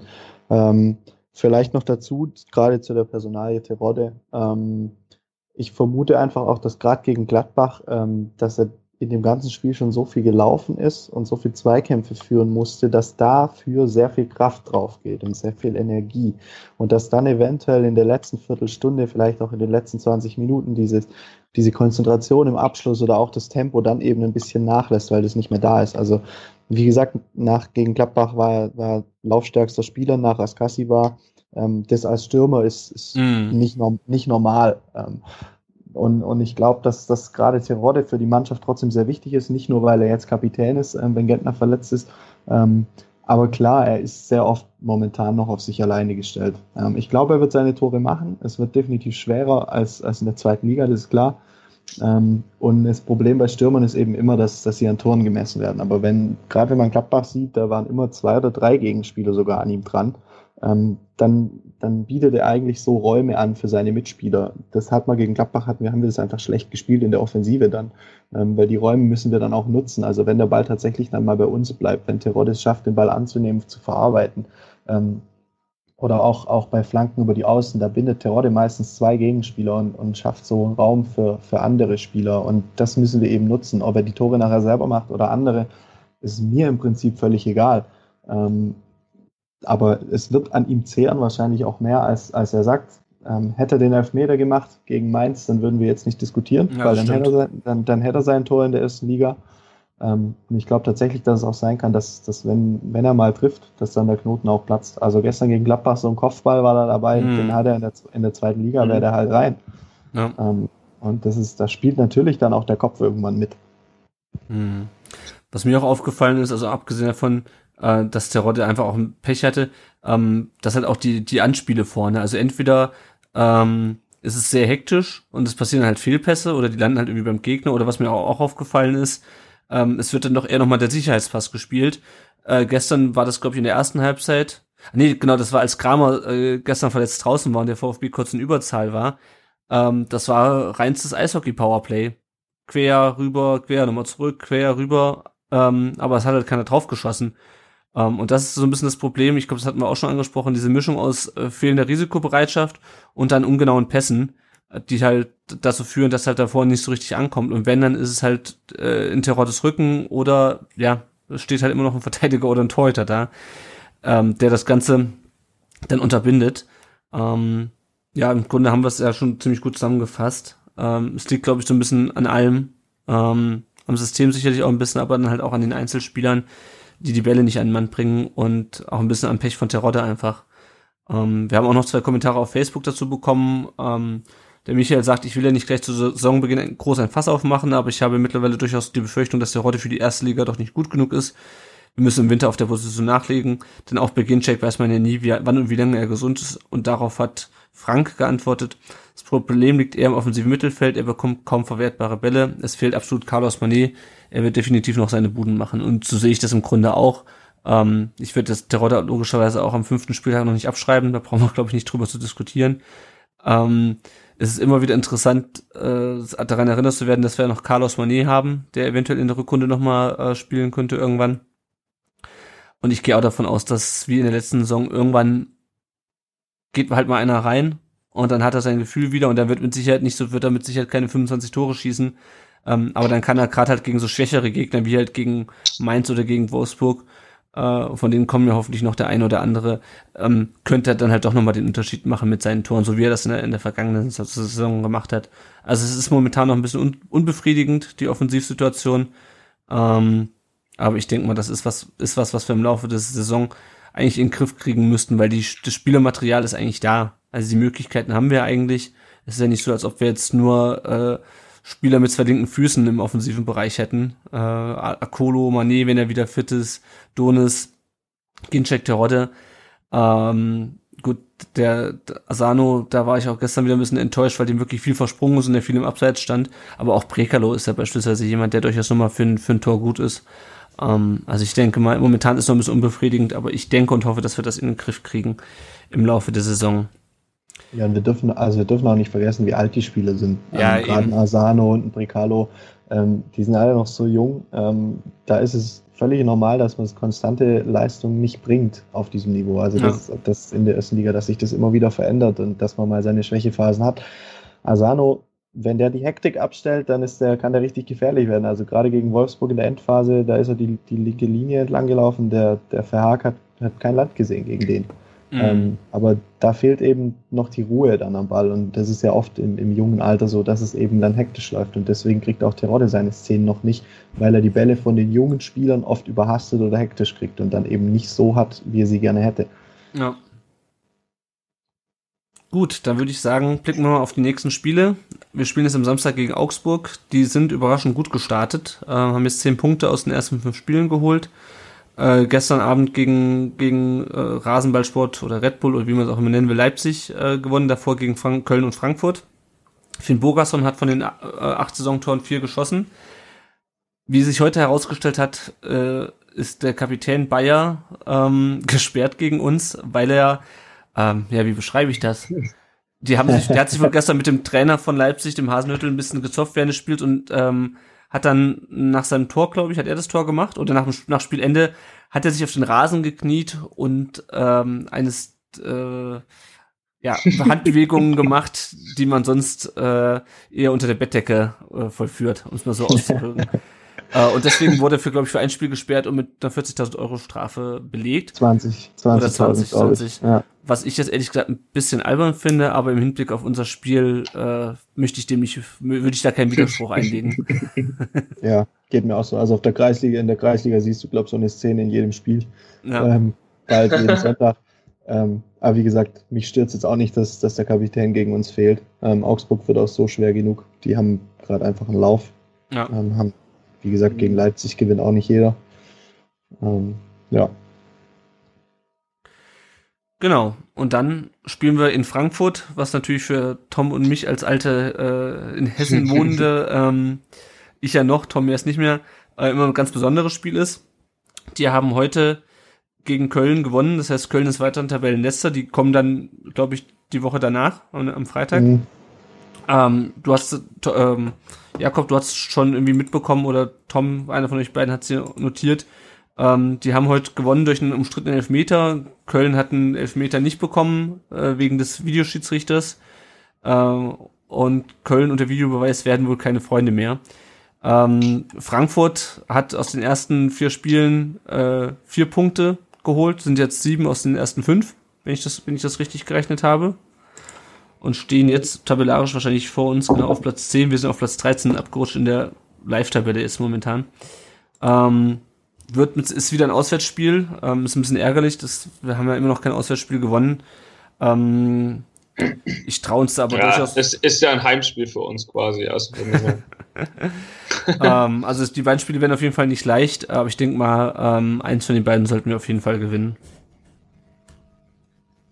Rein, rein vom Ja. Gefühl her, oder was meint ihr? Äh, sonst brennt halt auch wieder der Baum. Also, meinst du, am Ende wird der Wolf doch nach dem Augsburg-Spiel entlassen? naja, ich hoffe nicht, aber also ähm, so drei Punkte sollte man schon holen, allein für den Punkteschnitt. Ja. Ja, also ich sage auch, das Heimspiel gegen Augsburg muss eigentlich gewinnen, egal wie, wie der Lauf von Augsburg gerade aussieht und egal wie unsere Historie gegen Augsburg aussieht. Das, das ist jetzt wichtig, dass man das gewinnt. Und dann sage ich eben auch, die Spiele Frankfurt und Köln, das, das sind die Spiele, die man dann eben noch gewinnen muss. Ähm, das, das jetzt Schalke, Gladbach und, ähm, und Hertha, die ersten drei Spiele, das ist bitter, dass man, dass man da nachher nichts geholt hat, aber das hat man im Prinzip, hat man das sich so denken können. Ja. Ähm, also von vornherein hat man sich da nicht wirklich was ausgerechnet. Ähm, die Spiele liefen dann nur anders. Aber jetzt die Spiele, die werden, die werden entscheidend sein, ähm, um auch dann zu schauen, in welche Richtung es geht. Kann man sich eher Richtung gesicherte Mittelfeld bewegen oder ist man dann doch schon wieder mittendrin im Abstiegskampf? Hm.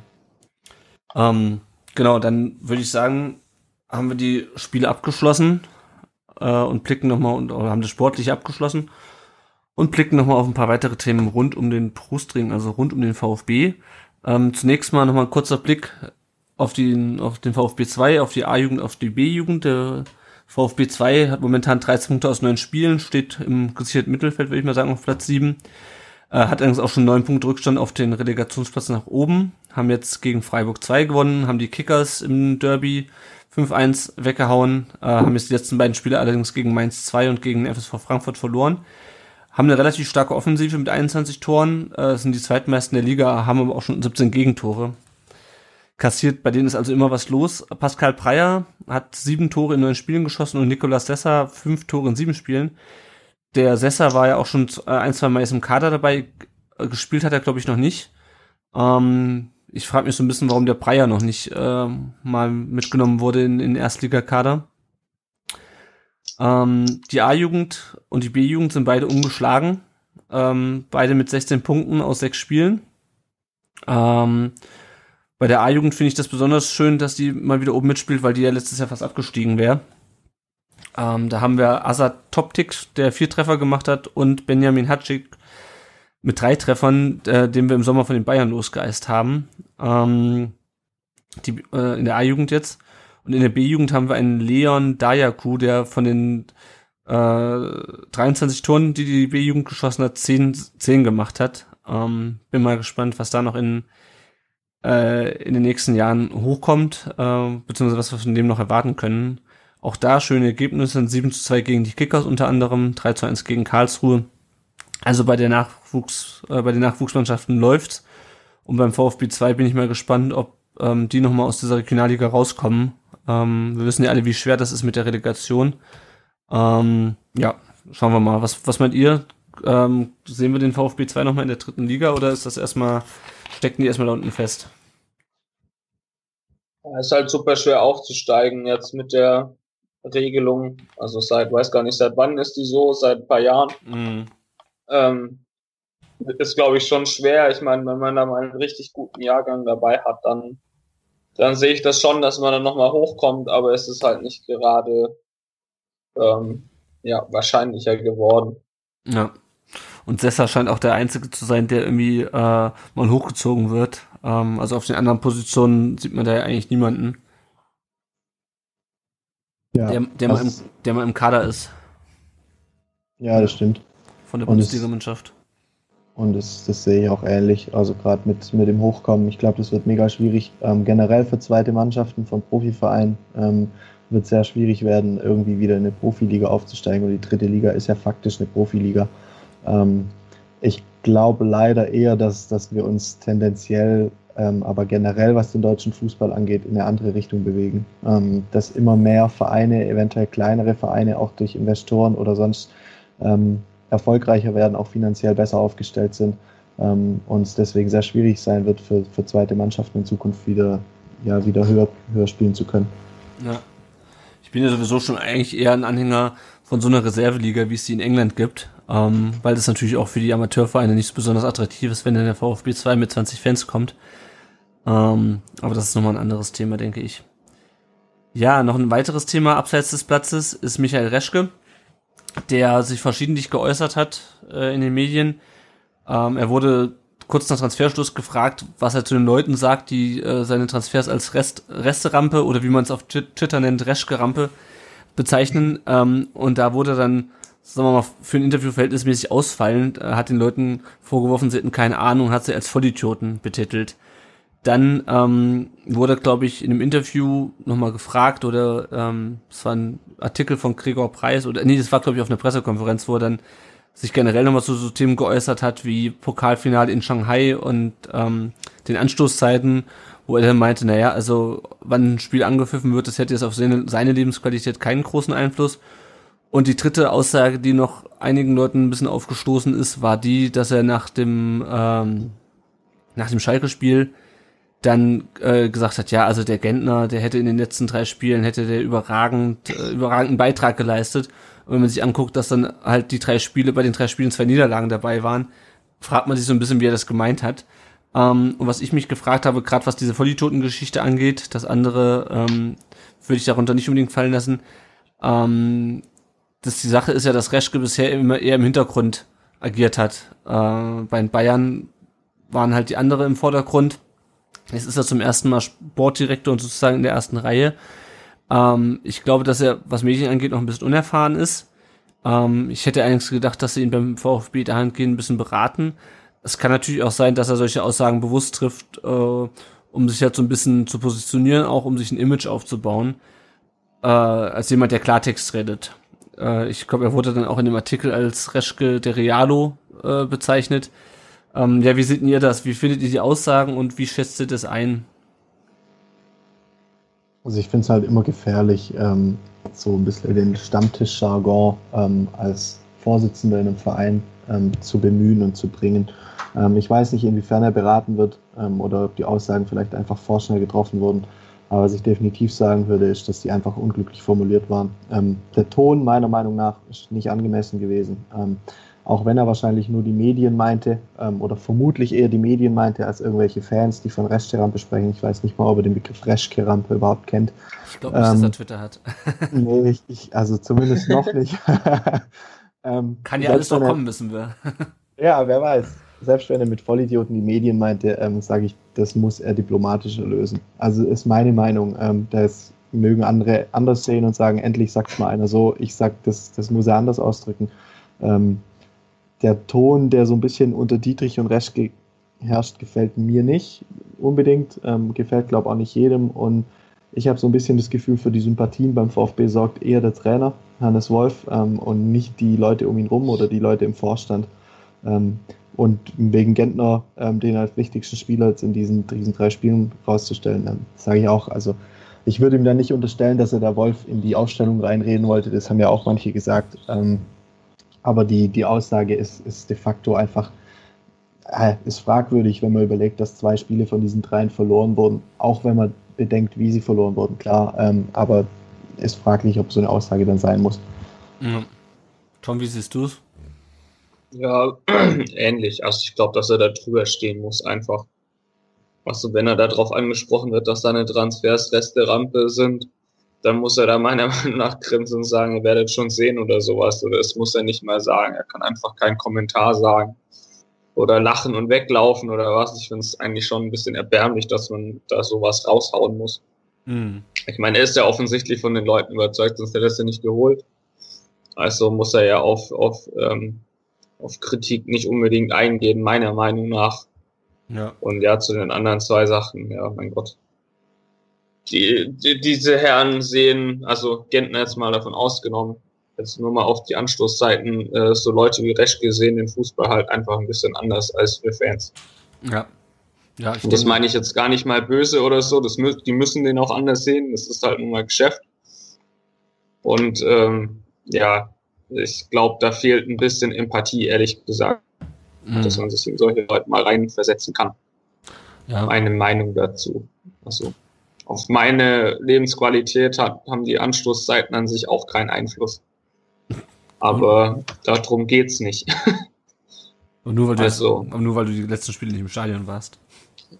Ja, zum Beispiel, weil ich diese Saison auf jeden Fall mehr zu Hause rumhocken will, ist mir das auch äh, eher egal.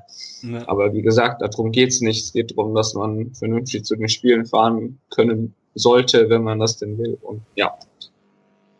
Ja, also ich sehe es auch ähnlich wie du, Jakob. Ähm, ich glaube, dass der Umgangston von Dietrich und Reschke ist schon ein anderer, als es bisher war, auch ein anderer, als es mit ähm, Schindelmeiser war, der doch deutlich äh, verbindlicher und, äh, sagen wir mal, im Umgang ein bisschen netter war. Ähm, eloquenter ist, glaube ich. Eloquenter, das Wort, eloquenter war das Wort. Ja, eloquent und ja, aber auch ein bisschen, äh, auch ein bisschen entgegenkommender. Ähm, ja, also ich fand es einfach ein bisschen unglücklich, ähm, gerade wenn man neu ist. Äh, ich bin mal gespannt, wie sich das noch weiterentwickelt, ob er dann, ob dann doch irgendwann ihm jemand nochmal steckt, dass es vielleicht ähm, nicht so sinnvoll ist, aber es kann natürlich auch sein, dass er sich da nochmal ein bisschen auch positionieren will. Das will ich nicht ausschließen. Gut, habt ihr denn sonst noch Themen, über die ihr gerne sprechen würdet, die nichts mit den Spielen zu tun hatten? Ich habe heute noch gesehen, es gibt jetzt ein äh, Comeback Stronger Legende T-Shirt. Ich weiß nicht, ob ihr das schon gesehen habt. Ich ja. finde das hart lächerlich. Also, ich, ja. also selbst wenn die, selbst wenn die Erlöse dafür äh, VfB Fair Play gespendet werden, ähm, hat auch irgendjemand getwittert, äh, für Matthias Zimmermann gab es das nicht und für den ist die äh, Verletzung, die er erlitten hat, wesentlich gravierender, äh, der Kreuzbandriss und äh, auch für die Karriere wesentlich, wesentlich gravierender. Ähm, ja, also ich find's, ich find's eigentlich ein bisschen lächerlich, aber die Marketingabteilung beim VfB ähm, ist ja sowieso so ein, so ein Thema für sich. Also ich meine, dass die, dass die mit den Trainingsjacken auflaufen, Gentner, wie sie es damit auch mit Ginchek gemacht haben, das finde ich, äh, es ist ja cool und in Ordnung und kam, war mit ja. Sicherheit auch eine Sache aus der Mannschaft heraus. Aber dann noch ein Gentner-T-Shirt, das ist so ein bisschen wie diese äh, niemals zweite Liga, äh, niemals zweite Liga-Schals damals. Was will ich mit so einem Schal? Wenn wir abgestiegen sind, brauche ich den nicht und wenn wir die Klasse erhalten haben, dann äh, brauche ich ihn hoffentlich auch nicht.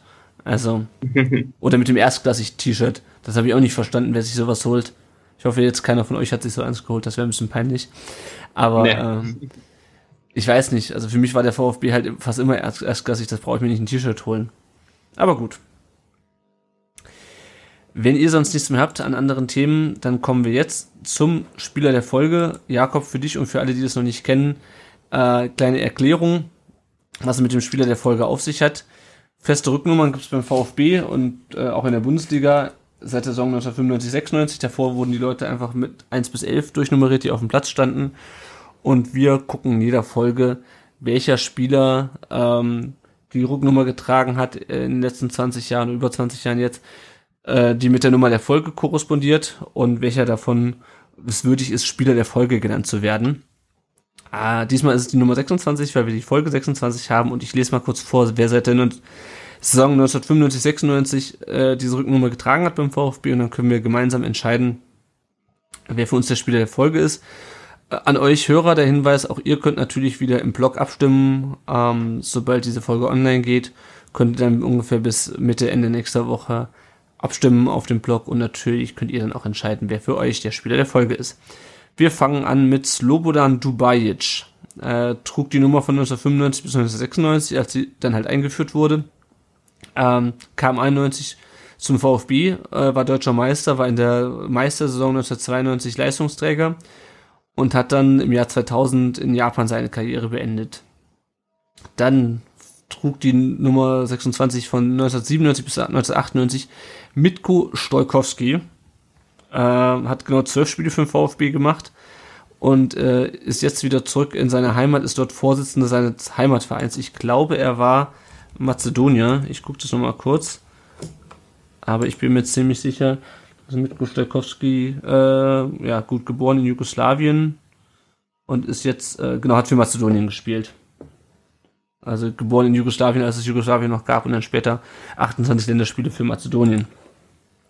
Nico Frommer äh, war insgesamt drei Jahre beim VfB, hat die Nummer von 98 bis 99 getragen, hat danach noch in Gladbach gespielt, auch in Leipzig beim äh, gewissen Brause-Club, äh, hat noch in Reutlingen gespielt, also ist ein bisschen durch die Vereine getingelt und hat mittlerweile auch seine Karriere beendet. Dann trug von 2000 bis 2001 ein gewisser Andreas Hinkel die Rücknummer 26. Der ist mittlerweile Trainer des VfB 2 und das gar nicht so unerfolgreich wie wir schon drüber gesprochen haben, kam aus der eigenen Jugend zum VfB, ähm, war einer der jungen Wilden damals, ist glaube ich allen hinlänglich bekannt, äh, was Andreas Hinkel alles für den Verein geleistet hat. Hat dann später bei Celtic noch gespielt, hat seine Karriere dann in Freiburg äh, auch gar nicht so äh, spät in seiner Karriere beendet. Ich weiß nicht, wie alt Andreas Hinkel jetzt ist, aber ich glaube, der hat schon mit 30 oder so aufgehört, wenn ich es richtig in Erinnerung habe. Von 2001 bis 2003 hat dann Robert Vujovic die Nummer zumindest inne gehabt. Äh, hat auch ein Spiel für die Profis gemacht, aber von 99 bis 2004 insgesamt 85 Spiele für die Amateure gemacht. Er hat seine Karriere auch mittlerweile beendet. Dann hat von 2004 bis 2006 Marco Caligiuri die 26 getragen. Der war insgesamt sieben Jahre beim VfB. Äh, dann in Fürth, kurz in Mainz, kurz in Braunschweig und ist jetzt wieder in Fürth. Hat aber auch schon Spiele für die, für die zweite Mannschaft gemacht. Bei dem geht's halt auch langsam aufs Karriereende zu. Ähm, der nächste Spieler, dann war die, die Nummer war dann drei Jahre verwaist. Äh, das wird, glaube ich, bei den höheren, je höher wir mit, mit den Folgen und dementsprechenden Rückennummern kommen, kommen ähm, desto häufiger werden auch mal die Nummern verwaist bleiben. Ähm, Daniel Didavi hatte dann 2009 an sich genommen und sie bis 2011 getragen. Äh, über Didavi haben wir auch vorhin schon gesprochen. Lange Jahre im Verein gewesen, hatten wir zwischendurch nach Nürnberg ausgeliehen. Ähm, unglaubliche Krankenakte auch und spielt jetzt in Wolfsburg. Raphael Holzhauser hat sie dann übernommen von die Davi 2011, hat sie bis 2013 ähm, getragen. Holzhauser kam auch aus der Jugend, ähm, oder zumindest von Amateuren zum, zum, in die erste Mannschaft. Hat auch lange in der zweiten gespielt, konnte sich aber in der, in der Bundesligamannschaft nicht so richtig durchsetzen und ist dann, er ist ja Österreicher, ist dann nach Österreich gewechselt und spielt jetzt bei Austria Wien. Dann hat Serretier 2015 bis 2016 die Nummer getragen. Der kam aus Basel. Ähm, ziemliche Kampfsau. Ich glaube, den haben wir alle noch ziemlich gut in Erinnerung. Ähm, ein Spieler, der eigentlich äh, mir noch am besten gefallen hat in der, in der Abstiegssaison. Ähm, war dann aber auch leider lange verletzt ähm, und ist dann nach dem Abstieg auch äh, gewechselt, ist jetzt wieder zurück in Basel. Und aktuell trägt die Nummer Alexander Meyer, mit dem, glaube ich, vor ein paar Monaten noch keiner bei uns gerechnet hätte. Es ist der Nachfolger von Mitch Lengerek, äh, den wir aus Cottbus verpflichtet haben, nachdem er uns dort im Pokal des Lebens schwer gemacht hat, äh, der aber angeblich schon ganz lange gescoutet wurde. Ähm, ja, und das ist der aktuelle Träger der Nummer 26. Und jetzt frage ich euch, wer ist euer Spieler der Folge 26? Habt ihr euch schon entschieden? Ja, der Gast darf zuerst, wenn er sich schon entschieden hat. Also Ansonsten kann ich auch. Also für mich ist es, glaube ich, tatsächlich Andy Hinkel. Weil ja. das mal wieder so einer aus meiner Anfangszeit ist. Da kann ich mich noch dran erinnern. Wie alt war ich denn da? 15 oder so. Ähm, als der beim VfB gekickt hat, äh, bin ich gerade dann mal so langsam äh, mit dem VfB warm geworden und ich glaube, es ist Hinkel für mich aus der Liste. Mhm. Also geht mir ähnlich. Ich verbinde zwar mit Hinkel eher die Nummer 2, nicht die Nummer 26. Ja, das stimmt ähm, natürlich, ja. Aber, aber trotzdem ähm, sehe ich das ähnlich. Also das, das Hinkel für mich war das immer einer, alles was er nicht konnte, war Tore schießen. Ähm, der, der Rest konnte ziemlich gut. Und es war für mich gerade in meiner Anfangszeit, ähm, wo ich dann zum Fußball und auch zum VfB kam, war das irgendwie so dieser, ja, einer von denen, mit denen ich mich identifizieren konnte, so ein junger Wilder. Ähm, sehr erfolgreich dann auch in der Champions League. Ich erinnere mich an die Spiele gegen Manchester United. Ähm, mhm. Deswegen würde ich auch auf Hinkel gehen, ja. Mhm. Ja, ich äh, weiche da ein bisschen von ab diesmal, weil du sagst ganz richtig, bei, mit Andreas Hinkel verbindet man eher die zwei. Ich nehme an, auch, dass er die 26 in der einen Saison getragen hat, wo er halt erst mein, erstmal zum Profikader kam und die zwei noch vergeben war. Ähm, deswegen würde ich mich dafür Seritier entscheiden, der zwar auch nicht lange vom, beim VfB war, der aber, wenn er gespielt hat, eigentlich immer großen Einfluss gehabt hat und den ich auch gerne noch länger, gerade in der zweiten Liga, gerne länger beim VfB gesehen hätte. Der war, glaube ich, auch aus familiären Gründen dann, weil seine Kinder irgendwie in der Schweiz auf die Schule gehen sollten oder so, ähm, zurück nach Basel gegangen ist. Auf jeden Fall ähm, würde ich mich für Seritier entscheiden. Ja, das wäre meine Nummer zwei gewesen. also es geht, geht mir auch so. Ich habe gesagt, wenn, wenn wir klar von Nummer 26 reden, dann würde ich Seridier sagen. Ähm, Holzhauser war noch der andere, den ich klar mit der 26 in Erinnerung gehabt hätte. Die Davi ähm, war, fand ich, bevor er nach Nürnberg gegangen ist, hat er bei uns nicht die Rolle gespielt. Ja. Ähm, und alle Vorhinkel sind, glaube ich, für mich persönlich noch zu weit weg. An ja, für mich auch. Keine wirkliche, mhm. keine wirkliche Erinnerung. Ähm, und, und deswegen war für mich so Alexander Meyer, ähm, ja, ich meine, über den kann ich jetzt noch nichts sagen, ähm, aber dann, dann wäre es Serie Dier, äh, wenn wir von der, von der Nummer 26 ausgehen. Gut, ähm, wenn ihr euch noch dafür interessiert, wer sonst noch welche Rückennummer getragen hat, dann könnt ihr einfach auf Rust um, rund, Rust, rund um den Brustring.de gehen und dort unter alles über den VfB äh, auf die Rücknummern des VfB klicken. Dort findet ihr die gesamte Liste und wie gesagt, nach der äh, nach Veröffentlichung dieser Folge könnt ihr auch bei uns auf dem Blog drüber abstimmen. Genau, dann könnt ihr uns noch finanziell unterstützen, wenn ihr das denn möchtet. Und zwar geht das über Patreon. Ähm, das ist ein Anbieter, ich glaube aus den USA oder so, mhm. ist ja nicht so wichtig. Ähm, jedenfalls könnt ihr uns dort mit einem kleinen monatlichen Beitrag finanziell unterstützen, weil wir verschiedene Ausgaben haben, Server und so weiter und so, äh, und so fort. Adresse ist patreon.com slash rudb. Ähm, es gibt dort auch verschiedene Level. Ähm, und das eine ist zum Beispiel das Timo Hildebrand Level. Ähm, das kriegt ihr für fünf Euro im Monat.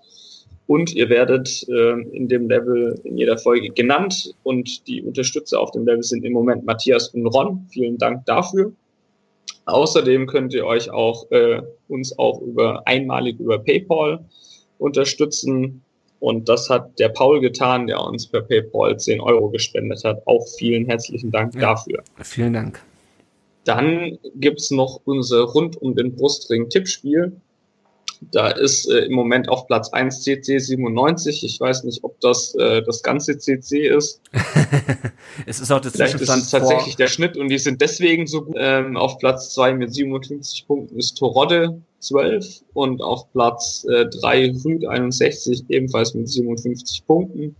Und ähm, ja, die erste Bonusfrage ist dank äh, des VfB auch schon beantwortet, nämlich der richtige Tipp für die erste Trainerentlassung war Wolfsburg. Äh, dafür gab es vier Punkte und das hatten auch schon einige richtig. Ja. Man muss dazu sagen, das ist der Stand jetzt von heute vor dem Laufen, vor den laufenden genau, Spielen. Genau, stimmt. Deswegen, ähm, ja, aber das nur für euch als kurzer Zwischenstand.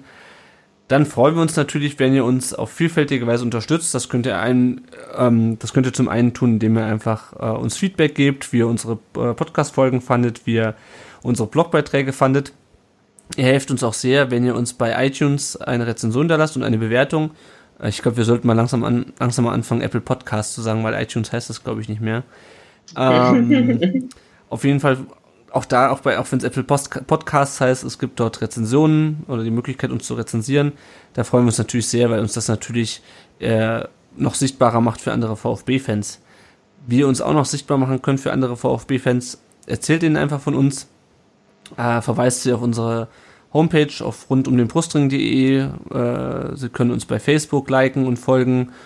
Äh, auch bei Twitter, da heißen wir rundudbrustring. Wir haben sogar einen Instagram-Account, wo man ab und zu mal Bilder sieht, äh, die meistens dann auch in den Artikeln verwendet werden. Äh, erklärt dann auch gerne, was ein Podcast ist. Und ähm, ja, Jakob, wo, sag doch nochmal ganz kurz, wo findet man dich im Social Web? Ja, auch auf äh, Facebook und Twitter und blutgrätscher.wordpress.com oder einfach Blutgrätscher googeln. Ähm, müsste kein Problem sein, ist findbar. Sehr gut. Ja, dann sind wir jetzt am Ende der Folge angelangt. Wir werden das nächste Mal, äh, denke ich, nach dem Eintracht-Spiel aufnehmen. Und ähm, ja, wenn ihr beide sonst nichts mehr habt, würde ich sagen, vielen Dank fürs Gespräch euch beiden. Vielen Dank auch nochmal, Jakob, dass du dir die Zeit genommen hast, mit uns Danke, äh, danke, danke. über die drei Spiele zu reden. Kein Problem, gerne. Vielen Dank für die Einladung. Und dann äh, würde ich sagen, das war's für heute und tschüss. Jo, ciao. Ciao.